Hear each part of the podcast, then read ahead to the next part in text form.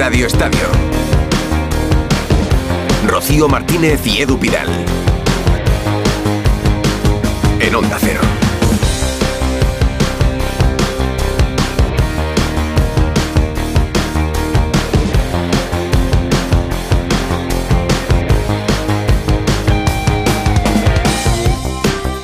Buenas noches. Muy buenas, 11 y 6 minutos ya, 16 en Canarias. Esto es el último tramo de Radio Estadio, una continuación del fútbol que ha contado durante toda la tarde el equipo de Edu García, que sigue por aquí en el estudio central, con un partido que acaba de terminar en Primera División. El Atlético de Madrid 2, Valencia 0 y uno en marcha todavía en Segunda, Rocío. Sigue en marcha en el Molinón el Sporting 1, Racing de Ferrol 2, que está a punto de terminar. Pues ahora contamos cómo termina Claro. porque está la segunda apretadita. ¿eh? Lino y Memphis Depay han marcado para el Atlético y vosotros esperemos que hayáis tenido un fin de semana un poco más tranquilo y feliz que el de Xavi. ¿eh?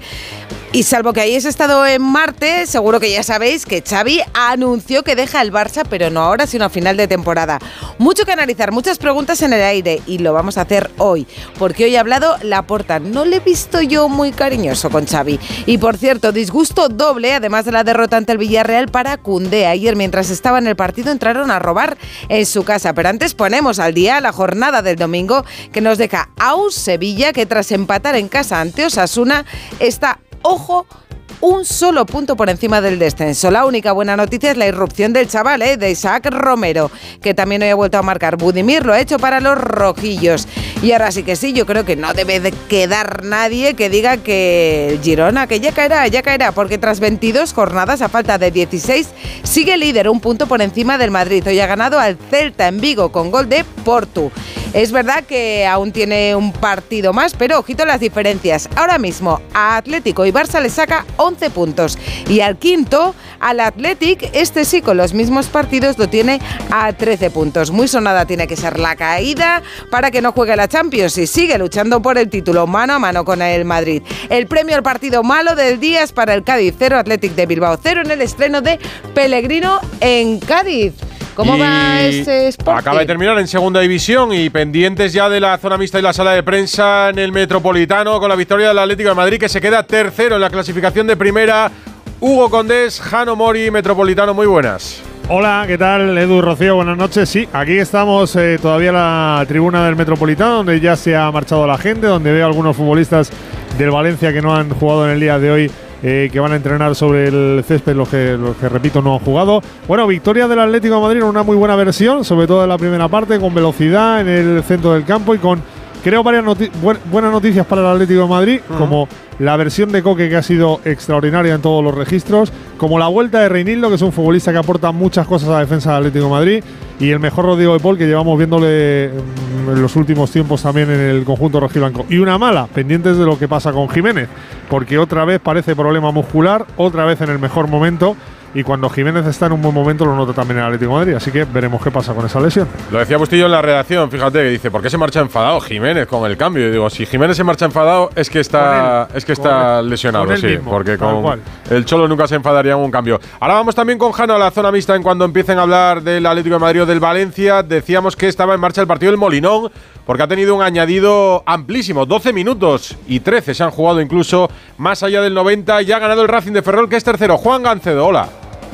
¿Qué tal, Edu, Rocío? Pues sí, ha ganado el Racing de Ferrol donde no había ganado absolutamente nadie en todo lo que va de liga. Es la primera derrota de los rojiblancos, 1-2 en un partido que empezaron eh, ganando con un tanto de Robert Pierre en el segundo tiempo y remontó el Racing de Ferrol con tantos de Jiménez y de Xavi Merino. Este último en el 96 en una acción con cierta fortuna, metió la pierna desde lejísimo, sorprendió a Yáñez. 1.200 seguidores del Racing de Ferrol en las gradas del Estadio Gijones que están celebrando por todo lo alto esta victoria que no les permite volver a ascenso directo porque les tiene ganada la diferencia de goles el Eibar, pero están ahí con los mismos puntos que los armeros. El Sporting cae a la cuarta posición, ganó el Racing de Ferrol, Sporting 1, Racing de Ferrol 2. Gracias, Juan, un abrazo. Abrazo. Pues Leganés y Eibar en las primeras plazas de segunda división, ascenso directo, tercero el Racing de Ferrol y el Sporting que sigue en playoff, pero pierde la posición de ascenso directo que tenía hasta el comienzo de esta jornada. Déjame, déjame ya que siga. Español y Oviedo están también en, en puestos de playoff ahora mismo, seguidos por Elche, Levante, Valladolid y Burgos.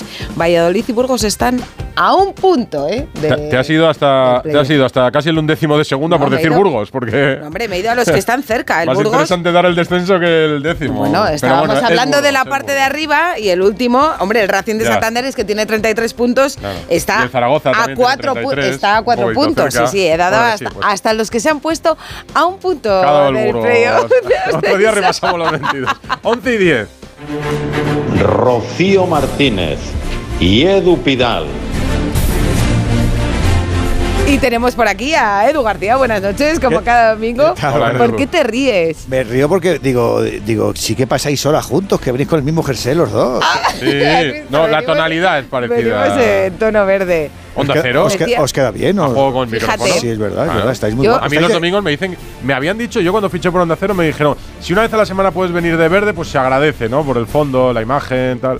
Pues, Pues, pues ningún problema. Os queda muy bien, os queda muy Además, el verde yo- es un color muy bonito. Yo me acuerdo mucho de, de mi padre porque decía ese- esa frase, ¿no? De la que de verde se viste por guapa se tiene. No, no es eso, pero es verdad que vestirme de, de verde me recuerda a mi padre. Tu padre tenía muchísima razón. Edu García que sigue por aquí desde De las. azul, de azul. Edu García de azul está. Soy de muchos colores. sí. Eh, de, de azul y de granas tenía que estar el amigo Xavi, pero bueno, ya hablaremos durante toda la noche. Eh, me pasa como a Rocío. Tengo a día de hoy, a esta hora de la noche, más eh, preguntas que respuestas. Pues, pues haremos las preguntas, intentaremos dar alguna respuesta. Antonio Sanz, buenas noches. Hola, buenas Antonio. noches. Rocío. Sí, yo creo que el Atlético ha sido muy superior, ha hecho un buen partido, ha ido de más a menos, al final ha- ha- se, ha, se ha contenido un poco en el esfuerzo para dejar que se, a- se acabase el partido, pero durante la primera parte y buena parte del segundo tiempo ha sido superior al Valencia. ¿O Black ha jugado? Bueno, ha tenido un par de intervenciones a dos tiros lejanos, uno de Javi Guerra y otro de Yarensuk, pero ciertamente eh, ha tenido poco trabajo. No lo hemos visto. Poco no trabajo, visto. al contrario que Mamar Dasvili, que ha hecho cuatro o cinco paradas realmente extraordinarias. Cierto. El Atlético en, en líneas generales ha hecho un, un notable partido. Samuel Lino, Lino ha estado bien, Rodrigo de Paul ha estado francamente bien, el- Memphis ha jugado y ha marcado. La única nota, lo que decía Hugo, la lesión de Jiménez, que, que- que puede ser muscular y puede ser de tres semanitas para adelante porque se ha ido muy enfadado del campo. Hablabas en el arranque de, de lo importante que era para Leti el partido de hoy, viendo cómo estaba el contexto de los que están alrededor, es que va a ser un objetivo primordial para el Barça meterse en Liga de Campeones. Es que. Es que la, la apretura que va a tener, sí, me, me da- Yo creo que me lo consigue, ¿eh? Pero- Bueno, yo también creo que lo consigue, pero, pero, pero la presión la va a tener Sí, ahí. en- en realidad es una cosa de tres y- equipos. Y la, y la presión es una de las eh, obligaciones de la decisión que ha tomado Xavi, de, de que la veía des- desorbitada. Cuando él habla de descensar, es porque cree que ese equipo está sobrepresionado en exceso. ¿Habrán celebrado ese empate hoy de, del Atlético de Bilbao contra el Cádiz? Pues supongo. Pues Hay- les- viene bien. De Claro. todas maneras, mira, ahora que viene Cayetano, hay una brecha tremenda entre la zona media de la clasificación, que en realidad son los equipos que luchan por meterse en Champions y en Europa, y el resto. Porque el Valencia, cuando juega este tipo de partidos, se le ve que todavía es otra liga. le falta un mundo para llegar. Sin sufrir el Atleti, sin excederse, pero le sobra. ¿eh? Sí, sí, el Valencia tiene lo que tiene. De hecho, el, el objetivo de ellos, dicho por la propiedad, es salvar a la categoría. O sea, y esta baraja les ha llevado hasta la séptima posición y a pelear por alguna Sí, plaza sí, y europea. a O sea, soñar con Europa, Claro, claro. creo que eso es la mejor noticia en un Valencia que aspiraban a una cosa y están viviendo otra. Cayetano Ross, buenas noches. Muy bueno. Hola, buenas noches. Seguro Rocío, que has buenas visto con atención este último partido de la jornada, ¿no? Sí, eh, de- decepción un poco, ¿eh? porque veníamos de cuatro victorias consecutivas, lo que pasa que es un golpe de realidad. O sea, esperábamos más de los chavales, de los Javi Guerra, Diego López, Fran Pérez, pero no han podido. En un gran escenario ante, ante un equipo que está en un, gran momento, ¿no? Eh, me ha parecido que Morata se ha, ido renqueando también, ¿eh? O sea que mm, Jiménez, Morata, es- está ahora de dulce el Atlético, pero como todos, las lesiones pueden mermarlo. Pero sí, el Valencia mm, un poco limitado y, mm, en fin, no, no se le puede pedir más, pero nos habíamos hecho ilusiones con las cuatro victorias consecutivas. Látigo Serrano, buenas noches. ¿Qué tal? Aquí, estudiándome la clasificación. A ver cuándo pensáis que se va a caer el Girona, ¿eh? Que ¿Cuándo yo se va a caer el Girona? dijo Sí. que, eh, yo, para, para, mí, para mí nunca. O sea, para mí el Girona le va a pelear la Liga al Madrid fácil hasta que queden dos jornadas. Y eso es una salvajada. Es decir, que Es el un Girona gustazo ver al Girona látigo. Pero, pero fácil Es no será, gustazo. Miguel. No, no, yo, yo no digo que, que, por supuesto, es que nos parece una barbaridad que algo que Pues no han sí, hecho, ¿verdad? por ejemplo, Sí. el Madrid la temporada pasada, ni, ni el Atlético la temporada pasada, ni el Barça ni el Atlético hace dos, que es, o sea, es que el Madrid hace dos temporadas gana la liga con 86 puntos, a falta de cuatro jornadas. O sea, la, imagen de, Ancelotti con las gafas, el puro y Militao y Vinicius, es con cuatro jornadas de ventaja. El año pasado el Barça de Xavi, ganando 1-0, 1-0, 1-0, gana la liga con comodidad, igual, a falta de 3-4 jornadas. Si el Girona llega a la penúltima jornada con opciones, será algo heroico. Y creo que va a ocurrir, porque igual que al Girona se le va a hacer larga la segunda vuelta, al Madrid también se le va a hacer larga, vamos, se le está haciendo larga desde que empezó enero. Yo en eso sigo teniendo dudas, ¿eh? pero bueno, es, es que son 55 puntos, es verdad que cada 55, vez 54. se nos caen más los argumentos a los que pensamos que el Girona no va a llegar porque 54, 55 puntos eh, ya es una puntuación extraordinaria para acabar una liga Sí, sí. imaginaria para el Girona y, está en la 52 jornada goles a 22. favor, ¿eh? Bueno, ha, ha Y superado 52 ya a favor. ha superado ya su mejor puntuación. no, Y ya solo tiene los partidos Con liberos. creces, pero que a veces tenemos la sensación de que, por ejemplo, la Unión Deportiva Las Palmas está haciendo una gran temporada y la está haciendo y puede acabar perfectamente duodécimo con 46 puntos. Pero es que eso es una temporada extraordinaria para un No, equipo claro. que acaba de subir. Y podría ser una temporada extraordinaria del Valencia y terminar con 55 puntos para Y lo que, que, esperaban a la boca de de, temporada. de la Real Sociedad, de Manol, de que bien, que bien juega y tal, le saca 19 puntos. al Claro, es que es una 20, barbaridad. o sea, la- Hoy, por ejemplo, se han encontrado con un partido de, de- de mínimo riesgo por cómo estaba el césped de Balaídos. Y, y han dicho, "N- n- voy a hacer eh, lo que tengo que hacer, eh, pragmatismo al poder. Y así lo ha hecho. Se han tapado Ha bien. podido ponerse 0-3 en media hora. Edu. Ah, ojo, Sí, bueno, y Gazzaniga ha hecho dos paradas buenas Pero tal y, también, ¿eh? pero tal y como estaba el campo, han decidido eh, jugar con, con mucha inteligencia. Y se ve que eso- ese virtuosismo también lo sabe plasmar Mitchell. De decir, voy a jugar y me voy a acoplar en a lo que me pide, lo que me demanda el que- y lo que me demanda la instalación en este cacho. Y me parece que si no les pasa nada que les zarandee, ¿por qué van a llegar desinflados al final? Yo no sé, no, no, no, no veo, no veo tanta duda. ¿Que le ganen la Liga de Madrid? Pues no lo sé. ¿Que se la peleen? No, Oye, no, no, que digo que vamos a, vamos a hablar ahora de- del Atlético, pero que tengo yo curiosidad por saber cómo vivió el látigo serrano lo de Xavi de ayer. ¿Te sorprendió? Hombre, todavía me duele un poco la tripa de tantas palomitas que me, que me aticé, pero sí, la verdad es que fue sorprendente, eh, fue contradictorio, porque Xavi cada vez que habla, primero dice que es de día, luego dice que es de noche y luego dice que a lo mejor es por la tarde, porque es que tú oyes la rueda de prensa de Xavi y empieza diciendo que no es una cuestión de energía y a los dos minutos dice, es que me falta mucha energía, pero entonces ¿en qué quedamos? No, no, a mí me sorprendió, me parece una actitud un poco egoísta y cobarde, me parece que, que se sacude complejos y que en el fondo es una víctima de un club que, que está en una fase de autodestrucción que se lleva por delante a Xavi y al que se ponga, al que se ponga ahí se lo lleva por delante. Pues el que se ha llevado por delante hoy al Valencia es el Atlético de Madrid y tenemos a nuestros compañeros allí, a Jano y a Hugo, esperando protagonistas, ¿no? Sí, hola, buenas noches, Hola. Rocío, Edu, compañeros. Aquí estamos en el auditorio del Metropolitano esperando la comparecencia primero de Rubén Baraja y luego de Diego Pablo Simeone. Y quería hacer el comentario de que, bueno, eh, lo que acaba de decir Cayetano, es verdad que al final del partido Morata hacía un gesto, el doctor Celada mm, se ha ido rápidamente a hablar con él y podría tener también, vamos a ver si es una contractura o algo mayor, pero desde luego la nota negativa del partido de hoy eh, son esas dos lesiones, las de Jiménez y Morata. Veremos mañana qué alcance tienen. Pues estaremos pendientes. A Lino le he visto también cuando se levantaba, parecía que cojeaba un poco o no. Bueno, yo, yo le hemos, lo último que hemos visto ha de- sido de recogiendo el trofeo al mejor jugador del partido. No, no, no, yo, yo no he apreciado desde aquí por televisión nada. No sé si ellos ahí en el campo.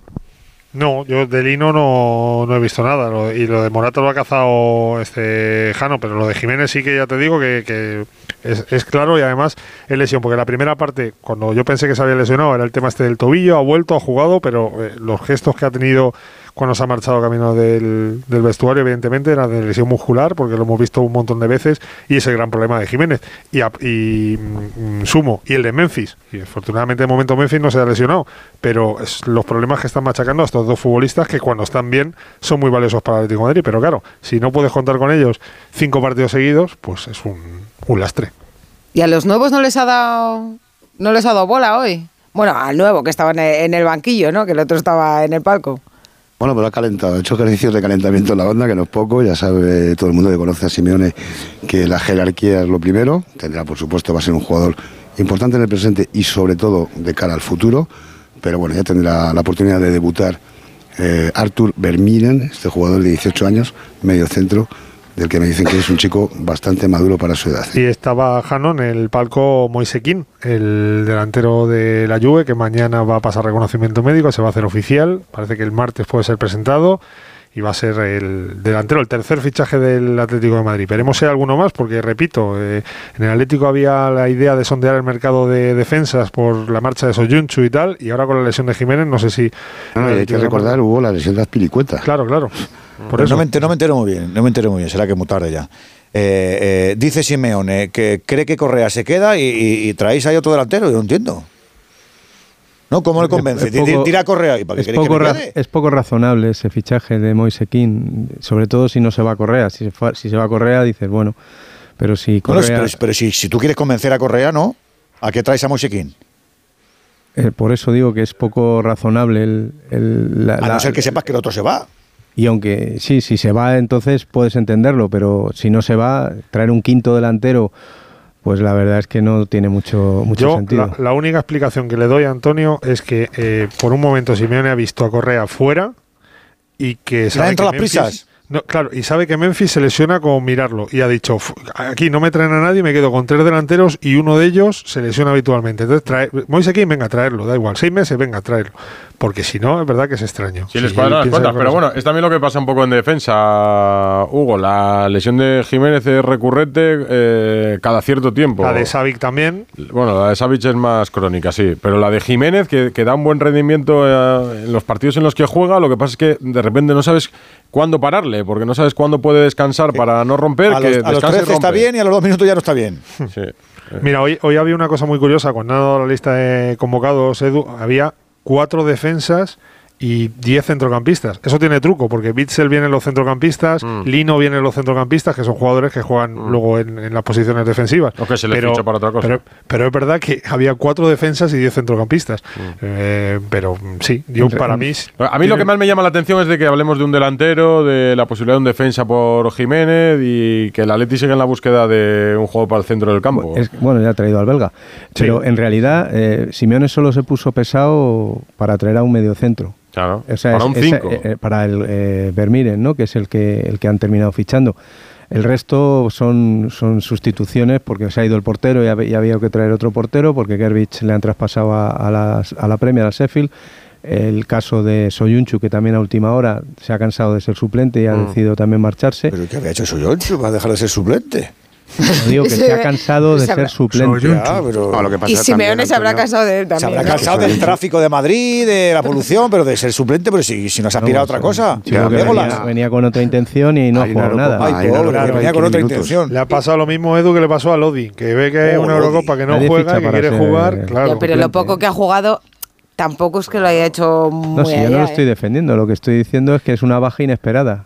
Oye, Pero y eso- Correa, eso- pero eso, Correa no Rocío, Dime. es la pescadilla que se muerde la cola. ¿Ha estado así porque ha jugado poco o ha jugado poco porque ha estado así? Que hay veces que está en general al futbolista le falta eh, dosis de realidad que no suelen tener ninguno. Autocrítica, ¿no? Bueno, no sé si autocrítica, que luego Rafa Benítez me, me muerde en el cuello. Dice que es populismo lo de la autocrítica. Pero creo que un, un, un entorno que te diga de verdad, y, y los hay, ¿eh? que hay entornos, tú has trabajado con futbolistas a los que les dicen de verdad, oye, dimensiona lo que tienes alrededor. Pero hay en general alguno que vive en su burbuja.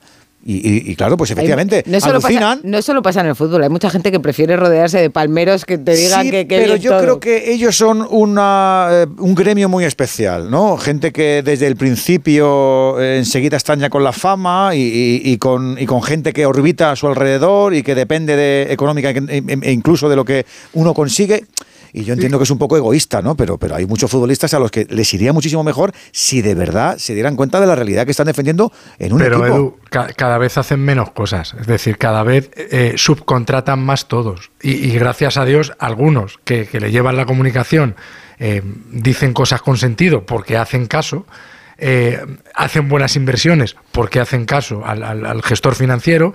Es decir, por eso los futbolistas ahora no tienen los de los años 70 que ganaban más dinero que ninguna otra profesión y, algunos están arruinados. O sea, cada vez se dedican más a jugar al fútbol y solo piensan en jugar al fútbol en su familia y en nada más. Porque, porque sí, porque hay cosas para que no están capacitados y es mejor que se dejen asesorar.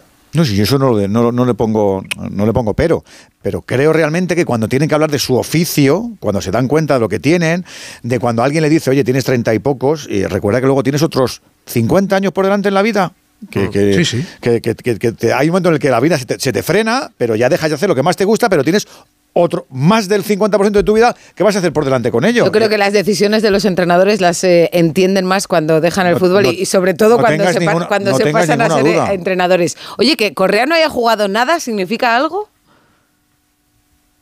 Hombre, no, no, jugó que- nada. que- Pero, pero Látigo, ¿no jugó nada en qué partido fue? ¿El de, el de Liga, el en Granada, por ejemplo? Que todos veíamos que estaba fuera y sin embargo el otro día salió y fue importante. Quiero decir, yo no, no sabría decirte. Para mí no es significativo. Para mí, ¿eh? O sea, que no lo que- necesitaba tampoco. Claro.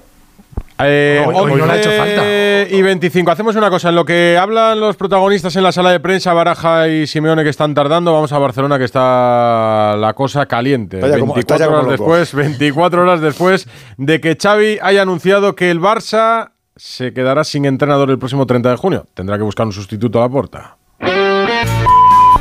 Radio Estadio sobre el tema del Barcelona de Xavi.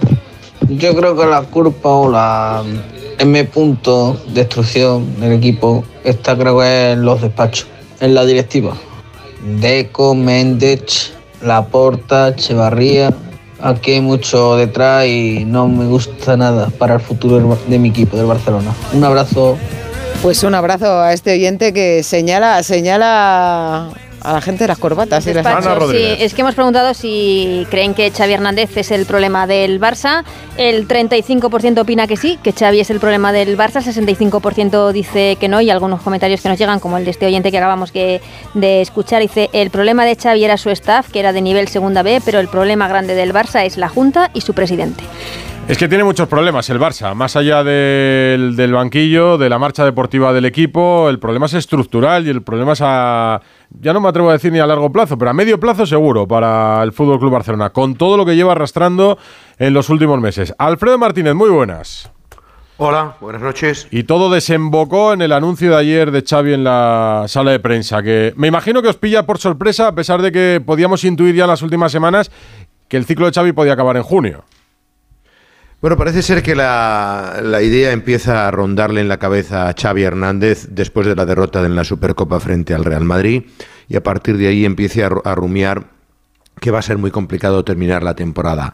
Él ve un desgaste importante, ve una crítica que él considera demasiado feroz desde muchos entornos, desde muchos ambientes y que le está desgastando constantemente, que cualquier cosa que hace, cualquier cosa que dice mina su imagen y poco a poco va haciéndose a la idea de que va a ser complicado seguir mucho tiempo como entrenador del Barcelona. Eh, al parecer hay una reunión a lo largo de esa misma semana en el domicilio de Xavi Hernández, donde está su mujer Nuria Cunillera, asiste su hermano Óscar, su representante Fernando Solanas, el responsable de prensa Edu Polo, y empieza ya ahí a dejarles entrever que está meditando abandonar el, el banquillo del Barcelona a final de temporada. Evidentemente los últimos traspiés, la derrota en Bilbao, ya, recuerda que ya en San Mamés dice conmigo o sin mí, ya empieza sí, a le soltar dimos esa muchas frase. vueltas a esa voz y a esa frase. sí. Ya, ya- ya ahí empieza a dejar entrever, allí- el- en la víspera de la rueda de prensa este sábado, también el, vier- el viernes, también nos deja alguna frase como de, bueno, yo tal, y recuerda episodios pasados de otros entrenadores a los que no se les ha valorado hasta que se han marchado, y va cogiendo fuerza. Lo cierto es que él ayer en la rueda de prensa dice que no tenía pensado haberlo dicho eh, después de la derrota ante el Villarreal, lo iba a hacer posiblemente en otro momento o en el primer traspiés serio que hubiera sufrido el equipo. Y es cuando se produce la derrota, cuando eh, le pide al presidente reunirse. Estaban reunidos en distintos despachos, el presidente con sus más allegados, con los Masip, eh, Juste, Echevarría, Deco y compañía, y él estaba con su hermano Óscar, porque el tercero, Sergio Alegre, ya había salido del vestuario del Barcelona, y habla con él y le solicita no seguir eh, a partir del 30 de junio. El presidente que estaba muy enfadado, muy caliente, pero que había decidido que Xavi continuaría al frente del equipo, ahora si quieres vamos a escucharlo, razona por qué acepta esta decisión que en otro caso, a lo mejor con otro entrenador sin tanto pedigrí azulgrana o sin tantos antecedentes tan legendario en Can Barça, a lo mejor no hubiera aceptado esta situación, pero escucha cómo lo explica Joan Laporta, que luego te cuento ha estado esta mañana en la ciudad deportiva y ha arengado a los jugadores atención a sobre todo poner el foco incluso en la Champions. Escuchamos a la porta. El Xavi em va comunicar que a final de temporada marxaria, que volia eh, que acabar quería la temporada acabar la temporada. i és una fórmula que Y es una fórmula l'accepto perquè és el. Xavi qui me la proposa eh? porque es Xavi quien lo i és una propone. llegenda del barcelonisme Y es una leyenda del és una persona honesta, eh, actua amb tota dignitat i és una persona Actúa que con s'estima toda el Barça. dignidad Eh, y tinc es el una persona que quiere al ho puc Barça. acceptar perquè el compromís serà màxim Lo d'ell puedo aceptar i de porque sé que el compromiso será de máximo temporada. de él y todo su staff técnico hasta final de temporada. Es Esto- decir, que Sí, sí, que esto es lo que decía Laporta. Es que pensaba Alfredo también en poner en contexto, por si alguien se perdió ayer la rueda de prensa de Xavi, yo creo que la noticia la tiene todo el mundo clara. Xavi anunció que se queda fuera del Barça, que deja el Barça o que dejará el Barça el próximo 30 de junio. Hemos escuchado lo que decía Laporta esta mañana, que era un poco la explicación a lo que ayer dijo Xavi en la rueda de prensa que hemos intentado resumir de esta manera. que el 30 de juny no seguiré como entrenador del Barça.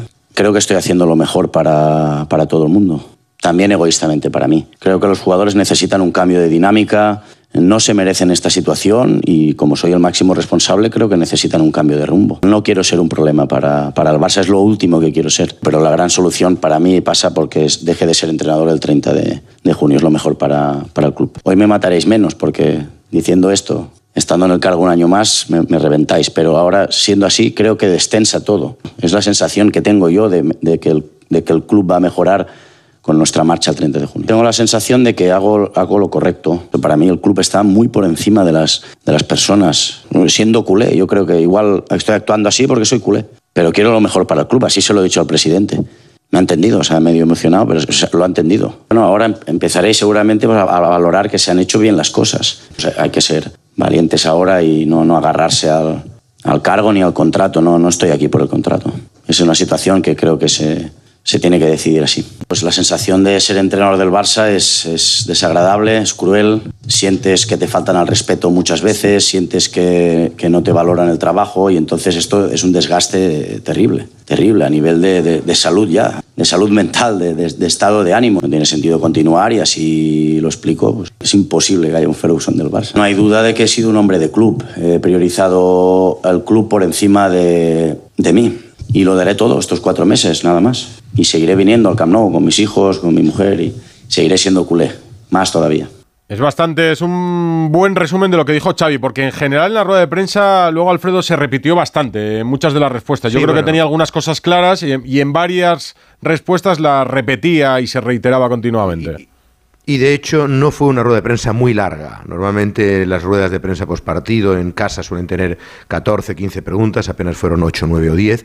Por cierto, un, un apunte. Xavi tenía contrato la temporada que viene, la 2024-2025, y una opcional si cumplía con ciertos requisitos en la 24-25, con lo cual perdonaría, en principio, hay que pensar en cómo se rescindiría el contrato, en principio perdonaría la temporada que viene y la opcional. Y eso que él pagó su cláusula de rescisión en el Al-Saad para venir al Barcelona perdiendo un, un dinero importante. Pues vamos a hablar un poco de Xavi, de lo que anunció ayer. A ver, lo, lo primero, a mí me parece que sí que hay improvisación. A pesar de que rondara su cabeza la posibilidad de no seguir en el Barça a partir del 30 de junio y de que lo hablase en una reunión o con su círculo más próximo, que consta ya que lo hizo en las últimas semanas, ayer hay una improvisación absoluta fruto del resultado y de las sensaciones en Montjuic.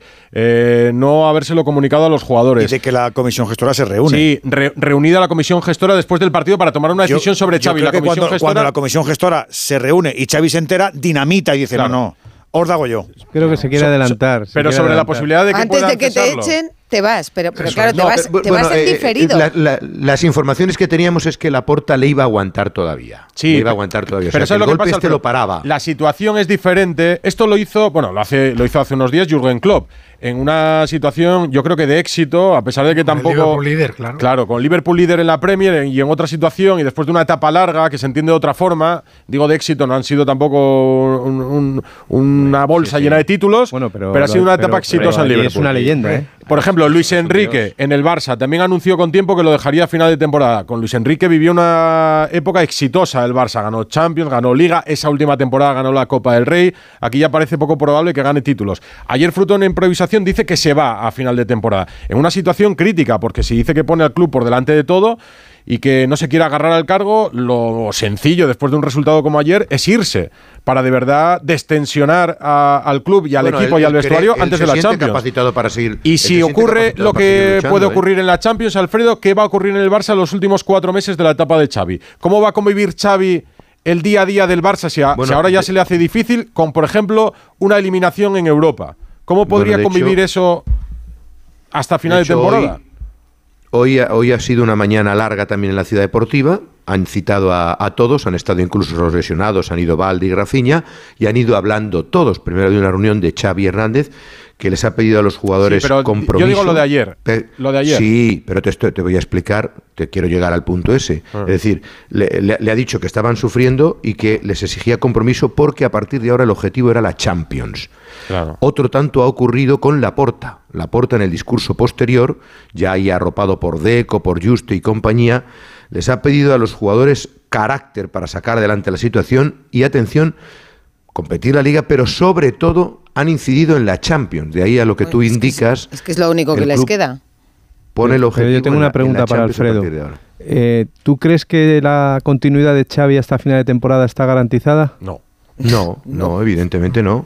Claro. Pero eso. Él se lanza a sí eh, mismo eso- un, un- flotador salvavidas. De alguna manera, él se asegura la posibilidad de continuar hasta el 30 de junio. Es decir, eh, aunque sea por amor propio y No, decir, no. voy a explotar la última bala de la Champions para ver cómo salen las creo- cosas y darme esa oportunidad también. Hombre, y porque siempre es mejor que, que en tu currículum no figure que te han despedido. Bueno, él ayer en la rueda de prensa tiene un momento de ensoñación cuando dice que ve al equipo, después de decir necesita al equipo algo, por eso anuncio que me voy, veo al equipo capaz de luchar por la liga y luchar por la Champions, lo dice textualmente. dice dice Sí, sí, cosas- sí, Claro. todavía creo que podemos ganar la liga. A eso me refiero. Yo- lo que pasa es que a mí sí me gustaría creo- estar en la cabeza de él para saber cómo se puede llegar a la destensión. Es decir, cómo, cómo un futbolista, sabiendo que tiene ya un entrenador desautorizado porque él mismo se va, ¿cómo voy a, a- a dar lo mejor de mí? ¿En qué Bueno, piensa Xavi que puede ser? La presión. Edu, que, que hoy la, la reacción de los jugadores en el vestuario ha sido muy llamativa. Ha habido lágrimas, cuentan, entre otros, de gente como Gaby, como Cancelo, que uno de los jugadores más afectados es Lewandowski. Fíjate que Lewandowski ha sido suplente en algunos de los- y que esos han sido los jugadores que han recibido quizás el golpe más duro. Que el propio Sergi Roberto, cuando ha recogido el testigo de Xavi en la reunión de entrenador y jugadores, ha pedido disculpas en nombre de la plantilla como capitán por si no habían estado a la altura de lo que el técnico les exigía. o sea, que Yo sí esa que es la reacción que, han tenido la plantilla. Que, que lo hace para parar los golpes sobre él y, y sobre las expectativas tan grandes que había sobre el equipo. Yo sí que creo que esto va a quitar presión, por un lado, pero por otro... El presidente cuando les pide carácter a los jugadores para ganar la Champions, este Cayetano, no es un equipo por- ni una ¿por qué se plantilla que tenga presión? carácter. Si, si Xavi sigue en Para ese- él sí. Pero Pues, escúchame, escúchame. Si Xavi, sí, si porque- Xavi sigue en ese banquillo y el equipo sigue sin funcionar, ¿qué, qué diferencia pero- hay? ya. ¿Qué- qué- Pero a, mí, que- ¿A mí qué me va a limitar en la crítica? Pero, Seguiré diciendo lo bueno, mismo. porque él ya- No, son Pero cortoplacistas. Fue cortoplacista la porta a la hora de hipotecar al club, vender activos para ganar ya. Y ayer fue Xavi cortoplacista porque lo que evita cuando dice me daréis menos hostias y tal, ¿Pero porque si no, ¿Pero si yo no dijera esto me ibais a. Sí, le van a dar menos porque no analizamos lo que pasó ayer con el Villarreal, que fue un partido por momentos otra vez desastroso. No, su- no, no, no, no analizamos la derrota, el 3-5 en Montjuic. Analizamos A el me contexto parece de todo. de generosidad. Es A mí que- me parece un acto de generosidad marcharse. Pues a mí no así. me lo. A, a mí me Pero- parece pero un acto de. mar- gen- marcharse Si se va hoy, mañana. marcharse hoy, Claro. no el 30 de junio. Pero, Pero renunciando a un yo creo- contrato, renunciando a un yo creo- contrato, lo yo fácil creo es, que a Xavi- si te quedas y te pagan, Hombre, ya lo que pasa que Xavi con, con lo que es en el Barça quedaría como un poco feo, ¿no? Que, Mira. que intentes cobrar No. el año de contrato que, o sea, que te o queda sea, cuando si tú esto, cuando tú si no estás esto es feo y si, y si se queda no, es no, feo hay- también, yo creo ¿no? que hay que aplaudirlo. O sea, que hay que aplaudirlo. Que Yo- alguien no. perdone parte de su contrato, yo creo que hay que aplaudirlo. Pero Es generoso, decir es generoso, hombre. Xavi No. eh, no es un entrenador más en la historia del Barça. Yo creo que Xavi se ha hartado. Es que se ha hartado. Sí, pero, porque pod- ayer, pero podría ayer ser harto vemos- y no decirlo. Si el problema es que Bueno. yo entiendo que Xavi pensase en dejarlo el 30 de junio. El problema es que ayer lo dice. ¿Para qué lo dice? Para parar golpes. para bajar el Claro. Para su propio bien. Para bajar el cansado cambiar la dinámica, los cambiar la supervivencia Eso es. suya. Él se cansa de- es. compañeros, es que, que- todos sois periodistas. Si Xavi no es capaz de que el Barça elimine al Napoli, ¿cómo se va a exonerar de la crítica? Le tendremos que criticar igual. bueno, ¿No? ya, pero- o, pero o porque, ya- ya o porque, huela, o porque él- huela podrido o a cadáver, ya no le vas a pegar palos. No, si el sistema no, es una caca, pues habrá que decirlo igual. pero- Pitu Abelardo, muy buenas. Pero Edu, Hola, Abelardo. ¿Qué tal? Muy buenas. Aquí estamos buenas. discutiendo sobre Xavi. Eso es raro. no, no, ya, ya os estoy oyendo. ¿Y cómo lo ves? Bueno, eh, a mí la verdad que me pilló de sorpresa ayer la decisión de Xavi, porque sí que es cierto que por una parte lo veo eh, una cosa honesta, estoy de acuerdo con Alfredo, eh, porque creo que para él no es fácil tomar esta decisión, pero sí que es verdad que yo creo que Xavi eh, se ha preocupado demasiado. A ver, yo creo que sobre todo eh, se ha preocupado demasiado, pienso yo, eh, de, de las críticas que ha recibido. ¿no? No, Yo creo que cuando eres entrenador de cualquier equipo, pero sobre todo el Barça, eh, tienes que estar preparado Ha para sido muy vulnerable a las críticas, cuando, Tito, muy vulnerable a las cuando, críticas. cua- cuando las cosas van mal, eh, te van a criticar. Lo que yo creo es que, a ver, yo te lo digo y, y Edu lo sabe, porque a mí me pasó una cosa parecida en el Sporting. Tú cuando entrenas a un equipo de el, tu equipo, es muy difícil. ¿Por qué? Porque no entrenas tú solo, entrenan toda, toda tu familia. ¿Por qué? Pues porque tus hijos son del Barça, tu hermano, bueno, está en este caso Xavi, eh, están está técnicos del Barça, tus padres son del Barça, todos son del Barça. Si Xavi estuviese entrenando, por ponerte un ejemplo, en el Aston Villa, que está Emery ahora, y Mm. por lo que sale, salen las cosas mal, al final se viene para Barcelona y, y lo lleva mejor. Pero el hecho de, de que las cosas no le estén saliendo bien este año te afecta muchísimo más. Totalmente. Eso está claro. Pero lo que sí creo, por lo que escucho a Xavi, que se ha preocupado o que le han llegado o que ha leído mucho eh, la prensa, ¿no? Que yo no digo que nos tenga que escuchar ni que leer, ¿eh? Pero yo creo que cuando eres entrenador tienes que estar centrado en tu trabajo. Pero te voy a decir por qué, Abelardo. puede- que me contaban el otro día y tú conocerás a muchas de las Sí. personas del entorno de Xavi. A Xavi, eh, no es su posición, es información. A Xavi le ha, mo- le ha decepcionado, le digo le ha molestado, le ha decepcionado mucho que personas a las que él consideraba, si no amigas eh, cercanas, por ejemplo, personas en los medios de comunicación, periodistas con los que se mensajeaba, eh, él entendía que en algún momento pondrían por delante se pondría por delante la amistad del periodismo. Y, y muchas de esas personas, Xavi se siente traicionado porque han puesto por delante el periodismo, ergo la crítica, que la amistad. O sea, nadie se ha curado de criticar a Xavi. Y Xavi pensaba que por lo que había sido en el Barça y por la confianza y la relación que tenía con muchos de los periodistas que siguen al Barça, la crítica no sería tan dura como con cualquier otro entrenador. Y lo ha sido. Pero mira, es lo primero que, tampoco- es lo primero que, ha dicho tampoco- Abelardo. Perdona, perdona, Rocío. Yo creo que tampoco haya haya recibido críticas tan duras. Yo creo Lo que, que haya entiende él, ¿eh? las críticas. Sí, yo creo que tampoco. Él también ha tomado decisiones como entrenador eh, de, de- de deshacerse de jugadores que habían sido compañeros de él. Y ha, ten- y ha tenido que tomar decisiones. eh. Alba Busquets. Yo creo que Xavi ah, el año pasado hizo un grandísimo año, porque creo que ahora mismo lo que hay es que replantearse una cosa. Yo creo que el Barça, eh, es una opinión personal, no tiene plantilla ahora mismo para, para pelearle la liga al Real Madrid, ¿no? Ya no te digo el Girona es una sorpresa, pero ahora mismo el Madrid está por encima y es una cosa que hay que aceptar y es así. Pero en agosto, Eh, en agosto que- no se, no- nadie pensaba, ¿no? Que, el Barça no tenía una plantilla para, para luchar por el título de Liga. Es que el 15 de agosto el favorito para ganar la liga era el actual pasa, campeón de liga. el problema también A es el rendimiento, ver. es el rendimiento que están dando, que están dando los jugadores del Barça. No, pero a ver, yo creo que el Barça también ha tenido, eh, y no con esto es poner excusas, Sí, porque sí, lesiones ya, pero también tenido. las ha tenido el Madrid. Ha tenido. No, pero a ver, eh, Rocío, a ver, eh, lo que me explico, y con esto no quiero desprestigiar a jugadores, eh, no es lo mismo que juegue Iñaki Peña de portero a que juegue Lunin o, o Kepa, por ponerte un ejemplo, y con esto no quiero desprestigiar a Iñaki Peña, que, que el chaval no es que lo haya estado haciendo mal, eh, pero, Pero son no jugadores con experiencia, no es lo mismo de que juegue Nacho por, por Militao, eh, por ponerte un escucha, ejemplo. El Barça ha tenido ¿eh? a Pedri, a Pedri lesión larga, a Frenkie de Jong lesión larga, ahora a Gaby, a Ter Stegen. A ver, ha tenido lesiones de jugadores fundamentales y que evidentemente el año pasado pues que no lo había tenido. Yo creo que ha tenido también un bajón de rendimiento en diversos jugadores, pues en Christensen, en Koundé, en Lewandowski. A ver, todo va unido. La, tormenta, la perfecta. La tormenta perfecta. Sí, pero, Sí, pero que no ha tenido que, que las cosas que se podían solucionar, ¿no? Que es que los jugadores que son buenos, que jueguen bien, pues eh, tampoco lo está consiguiendo.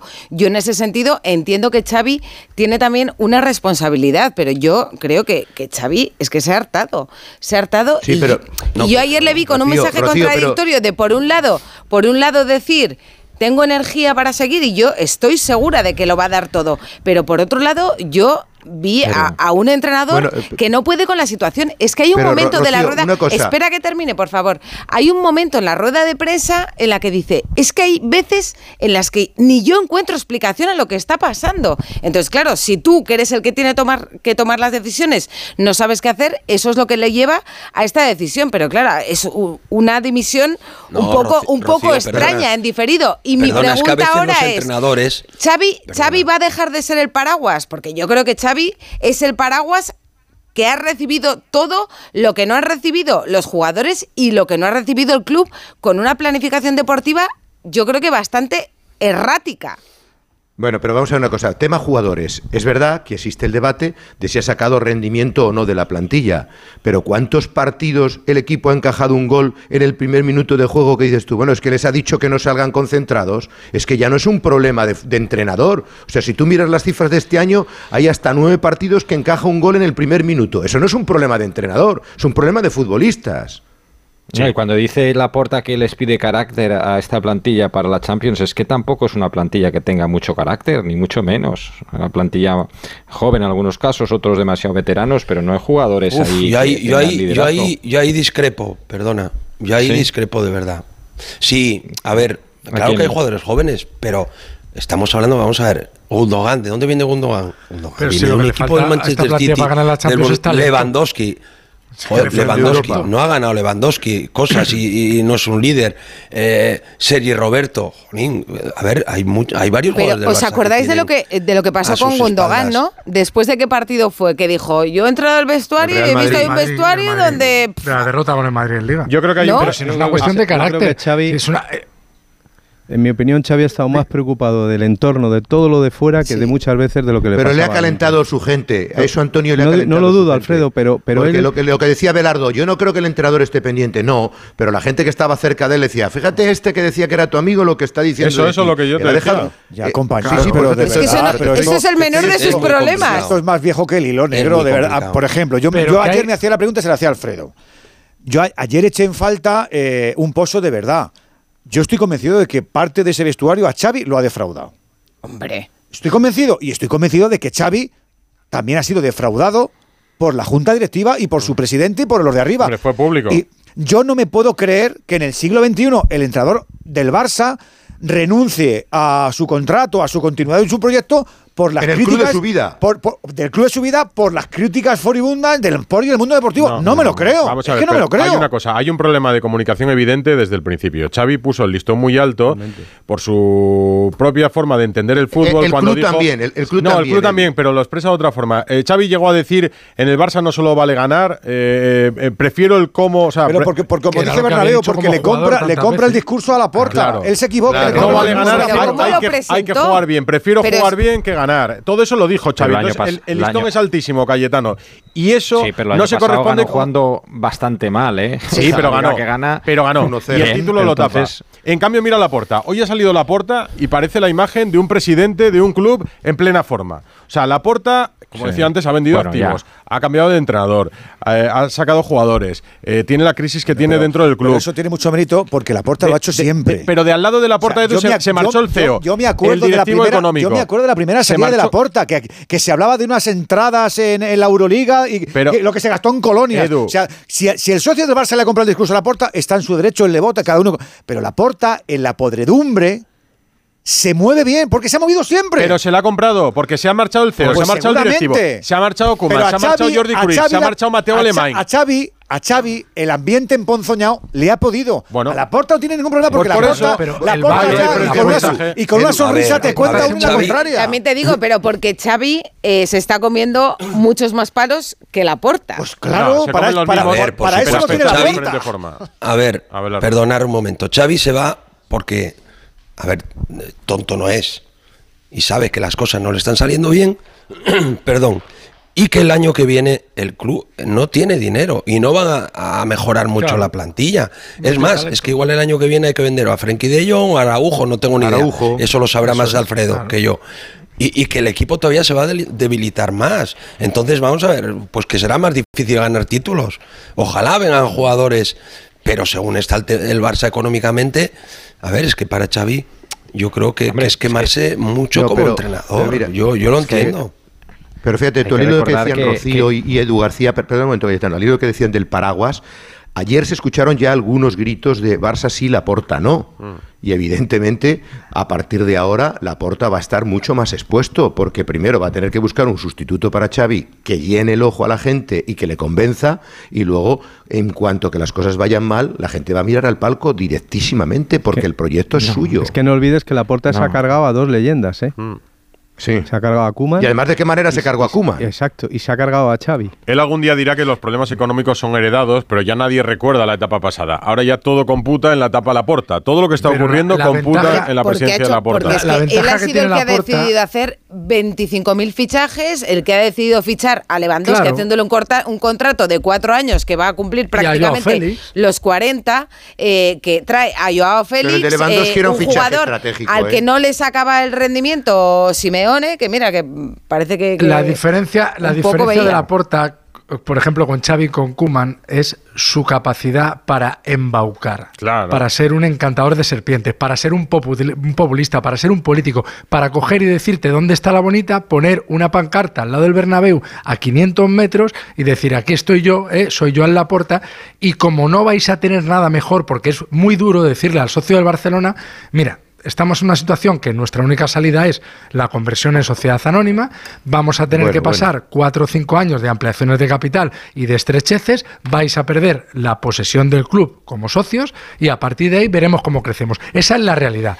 Si tú dices eso, el socio de a pie te manda a esparragar. El socio de a pie prefiere vivir en en el ciento Yupi, volando. lo- los mundos de Yupi. Claro, porque, no, prefiere porque, porque que- es normal, pero, pero es que eso que pasa en la política. Es que un político que prometa realidades Sí, pierde la ya no traga todo el mundo con todo, ¿eh? ilusión. Ya lo que pasa que viene de lo de Messi también, ¿eh? Suspira Cayetano. Viene de lo de Messi. De decir que No, se quedaba. Yo creo que luego nos ha no. pasado por, por un poco. eh, No hemos puesto, creo, la importancia que tiene el que diga Xavi que es cruel y desagradable entrenar al Barcelona. Vamos. Es que yo no lo había En escuchado nunca a un entrenador. Terrible. Me parece que él está sufriendo muchísimo. Ha, sido un vía crucis y, al final, pues él tiene su parte, evidentemente, ¿eh? porque los números están ahí, son pe- bastante peores que Luis Enrique, bastante peores que Guardiola, bastante peores que casi todos, ¿no?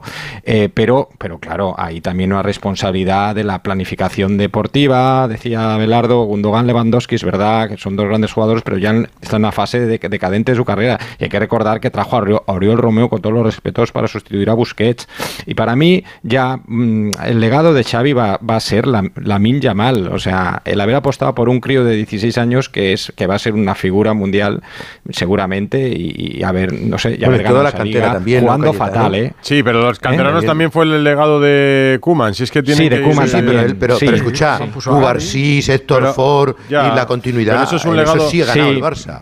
Eso, eso puede ser un legado. Yo, yo eh, insisto, creo que, que Xavi eh, esperaba amistad de quien ha encontrado críticas y esperaba un entorno que se cerrase en torno a una leyenda del Barça, como fue Xavi. Edu, y no lo ha encontrado. No, pero te pero digo lo que esperaba Xavi. Ya lo sé, pero, lo que esperaba te- Xavi te- te y que no ha encontrado. lo mismo. Y- y- si, y yo Xavi, soy, si yo soy Xavi, tengo la presa en contra, pero tengo un Deco que me avala con todo. Tengo un presidente que Claro. me avala con todo. Y tengo un vestuario cerrado. Pero Xavi, Pues esto ya lo hemos vivido que tendría que conocer Can Barça como lo conocéis, ¿Qué es lo Alfredo. que le duele a Xavi? Pero- le, duele a Xavi algo, todos- le duele a Xavi algo que sí que yo creo que la prensa ha sido bastante ecléptica. No. Ha sido la hora de decir, Xavi, las soluciones, ¿dónde están? El problema- Yo no, te, no te estoy No. imputando que, que- que tu equipo encaje un gol en el minuto 2, pero te estoy, Ah, te no. estoy imputando Yo- ah, el, que, ah, el que estamos en el no. 60 y, Ahora y no vamos- sabes por dónde te vienen. Ahora vamos con lo No, deportivo, no. pero en lo institucional a lo que me refiero es que se ha encontrado con que por un lado están los laportistas, por otro lado los que estuvieron con Bartomeu, eh, por otro lado están No. los guardiolistas que tampoco casan muy bien, parece en los últimos Sí, tiempos el- con los el chavistas. Xavi se ha encontrado solo. pensaba- O sea, es. Son las diferentes corrientes de un club que se autodestruye. El problema de Xavi es que se ha encontrado encontrado solo y, y se No, ha cansado luego, de Antonio- ser el saco de golpes. Entonces ha dicho, No, "Vea, y que, os quedáis, y que él pensaba que quedáis". siendo una leyenda como era en el Barça, se le iba a respetar, mucho más y se le iba a tratar o en un pedestal como diciendo, Pero oye, Claro, Alfredo, pero te te equivocas, es pero es Xavi. Pero a ver, Exacto. pero a Alfredo, ver. ¿en Pero qué yo se le ha faltado el respeto a pero Xavi, no, por pero seguramente porque esa leyenda No. como futbolista, yo creo que Xavi eh, se ha enfrentado en el banquillo del Barça a algo a lo que no se ha enfrentado en su vida. Porque como futbolista vivió una época donde todo era casi vino Bueno, rosa. sí, pero bueno, También ya, tuvo ya, bueno, pero, pero las épocas malas, ya, pero tú echas la vista atrás, ¿qué recuerda la gente de Xavi con el Barça? Como futbolista, eso recuerda. Y luego, cuando eres futbolista, las críticas se reparten. Las críticas se reparten. Y por cierto, en el centro del campo, yo siempre pienso que las críticas van más a los de arriba y a los de atrás. Porque es donde más se ven los errores en el fútbol, así a, así a bulto. Entonces se encuentra en un escenario que yo creo que él no ha vivido. Y no ha vivido con lo que él considera una crueldad. Y yo creo que ha estado demasiado pendiente de eso y ha sufrido muchísimo por eso, porque ya el año pasado desveló en una es que no, no recuerdo dónde, dónde lo dijo, que había pasado sus peores días como deportista siendo entrenador del Barça y nada parecido a la situación que tiene este año. Ya veis que hierve la sangre con Xavi. Vamos a hacer el Metropolitano, que a todo esto el último partido va a acabar fue el del Atlético de Madrid. Ganó 2-0 al Valencia, ha hablado Baraja, ha hablado Simeone. ¿Y qué han dicho? Jano Mori. Bueno, vamos a ver, Edu. Lo primero es que el Atlético de Madrid ha puesto en sus redes sociales un parte médico, bueno, digo parte médico por llamarlo de alguna manera, porque dice que Jiménez fue sustituido en el Atlético de Madrid-Valencia por molestias, lo deja ahí, y Morata terminó el encuentro con molestias por un rodillazo en el muslo. Aquí eh, hay más explicación.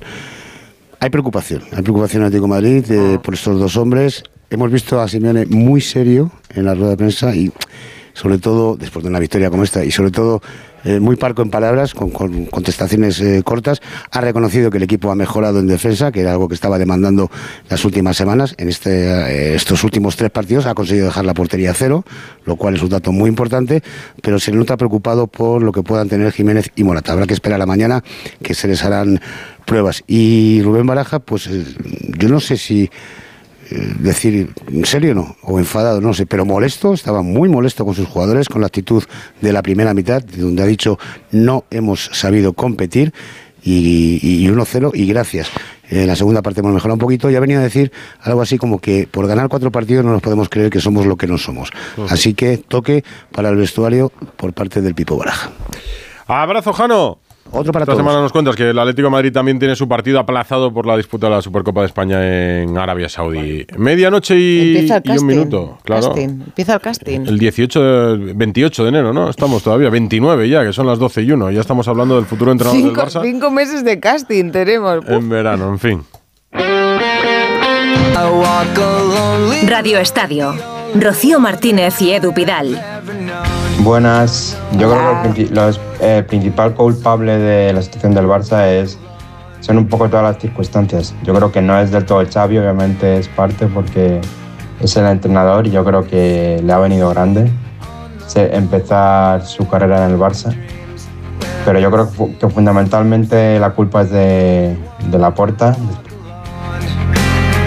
Ana.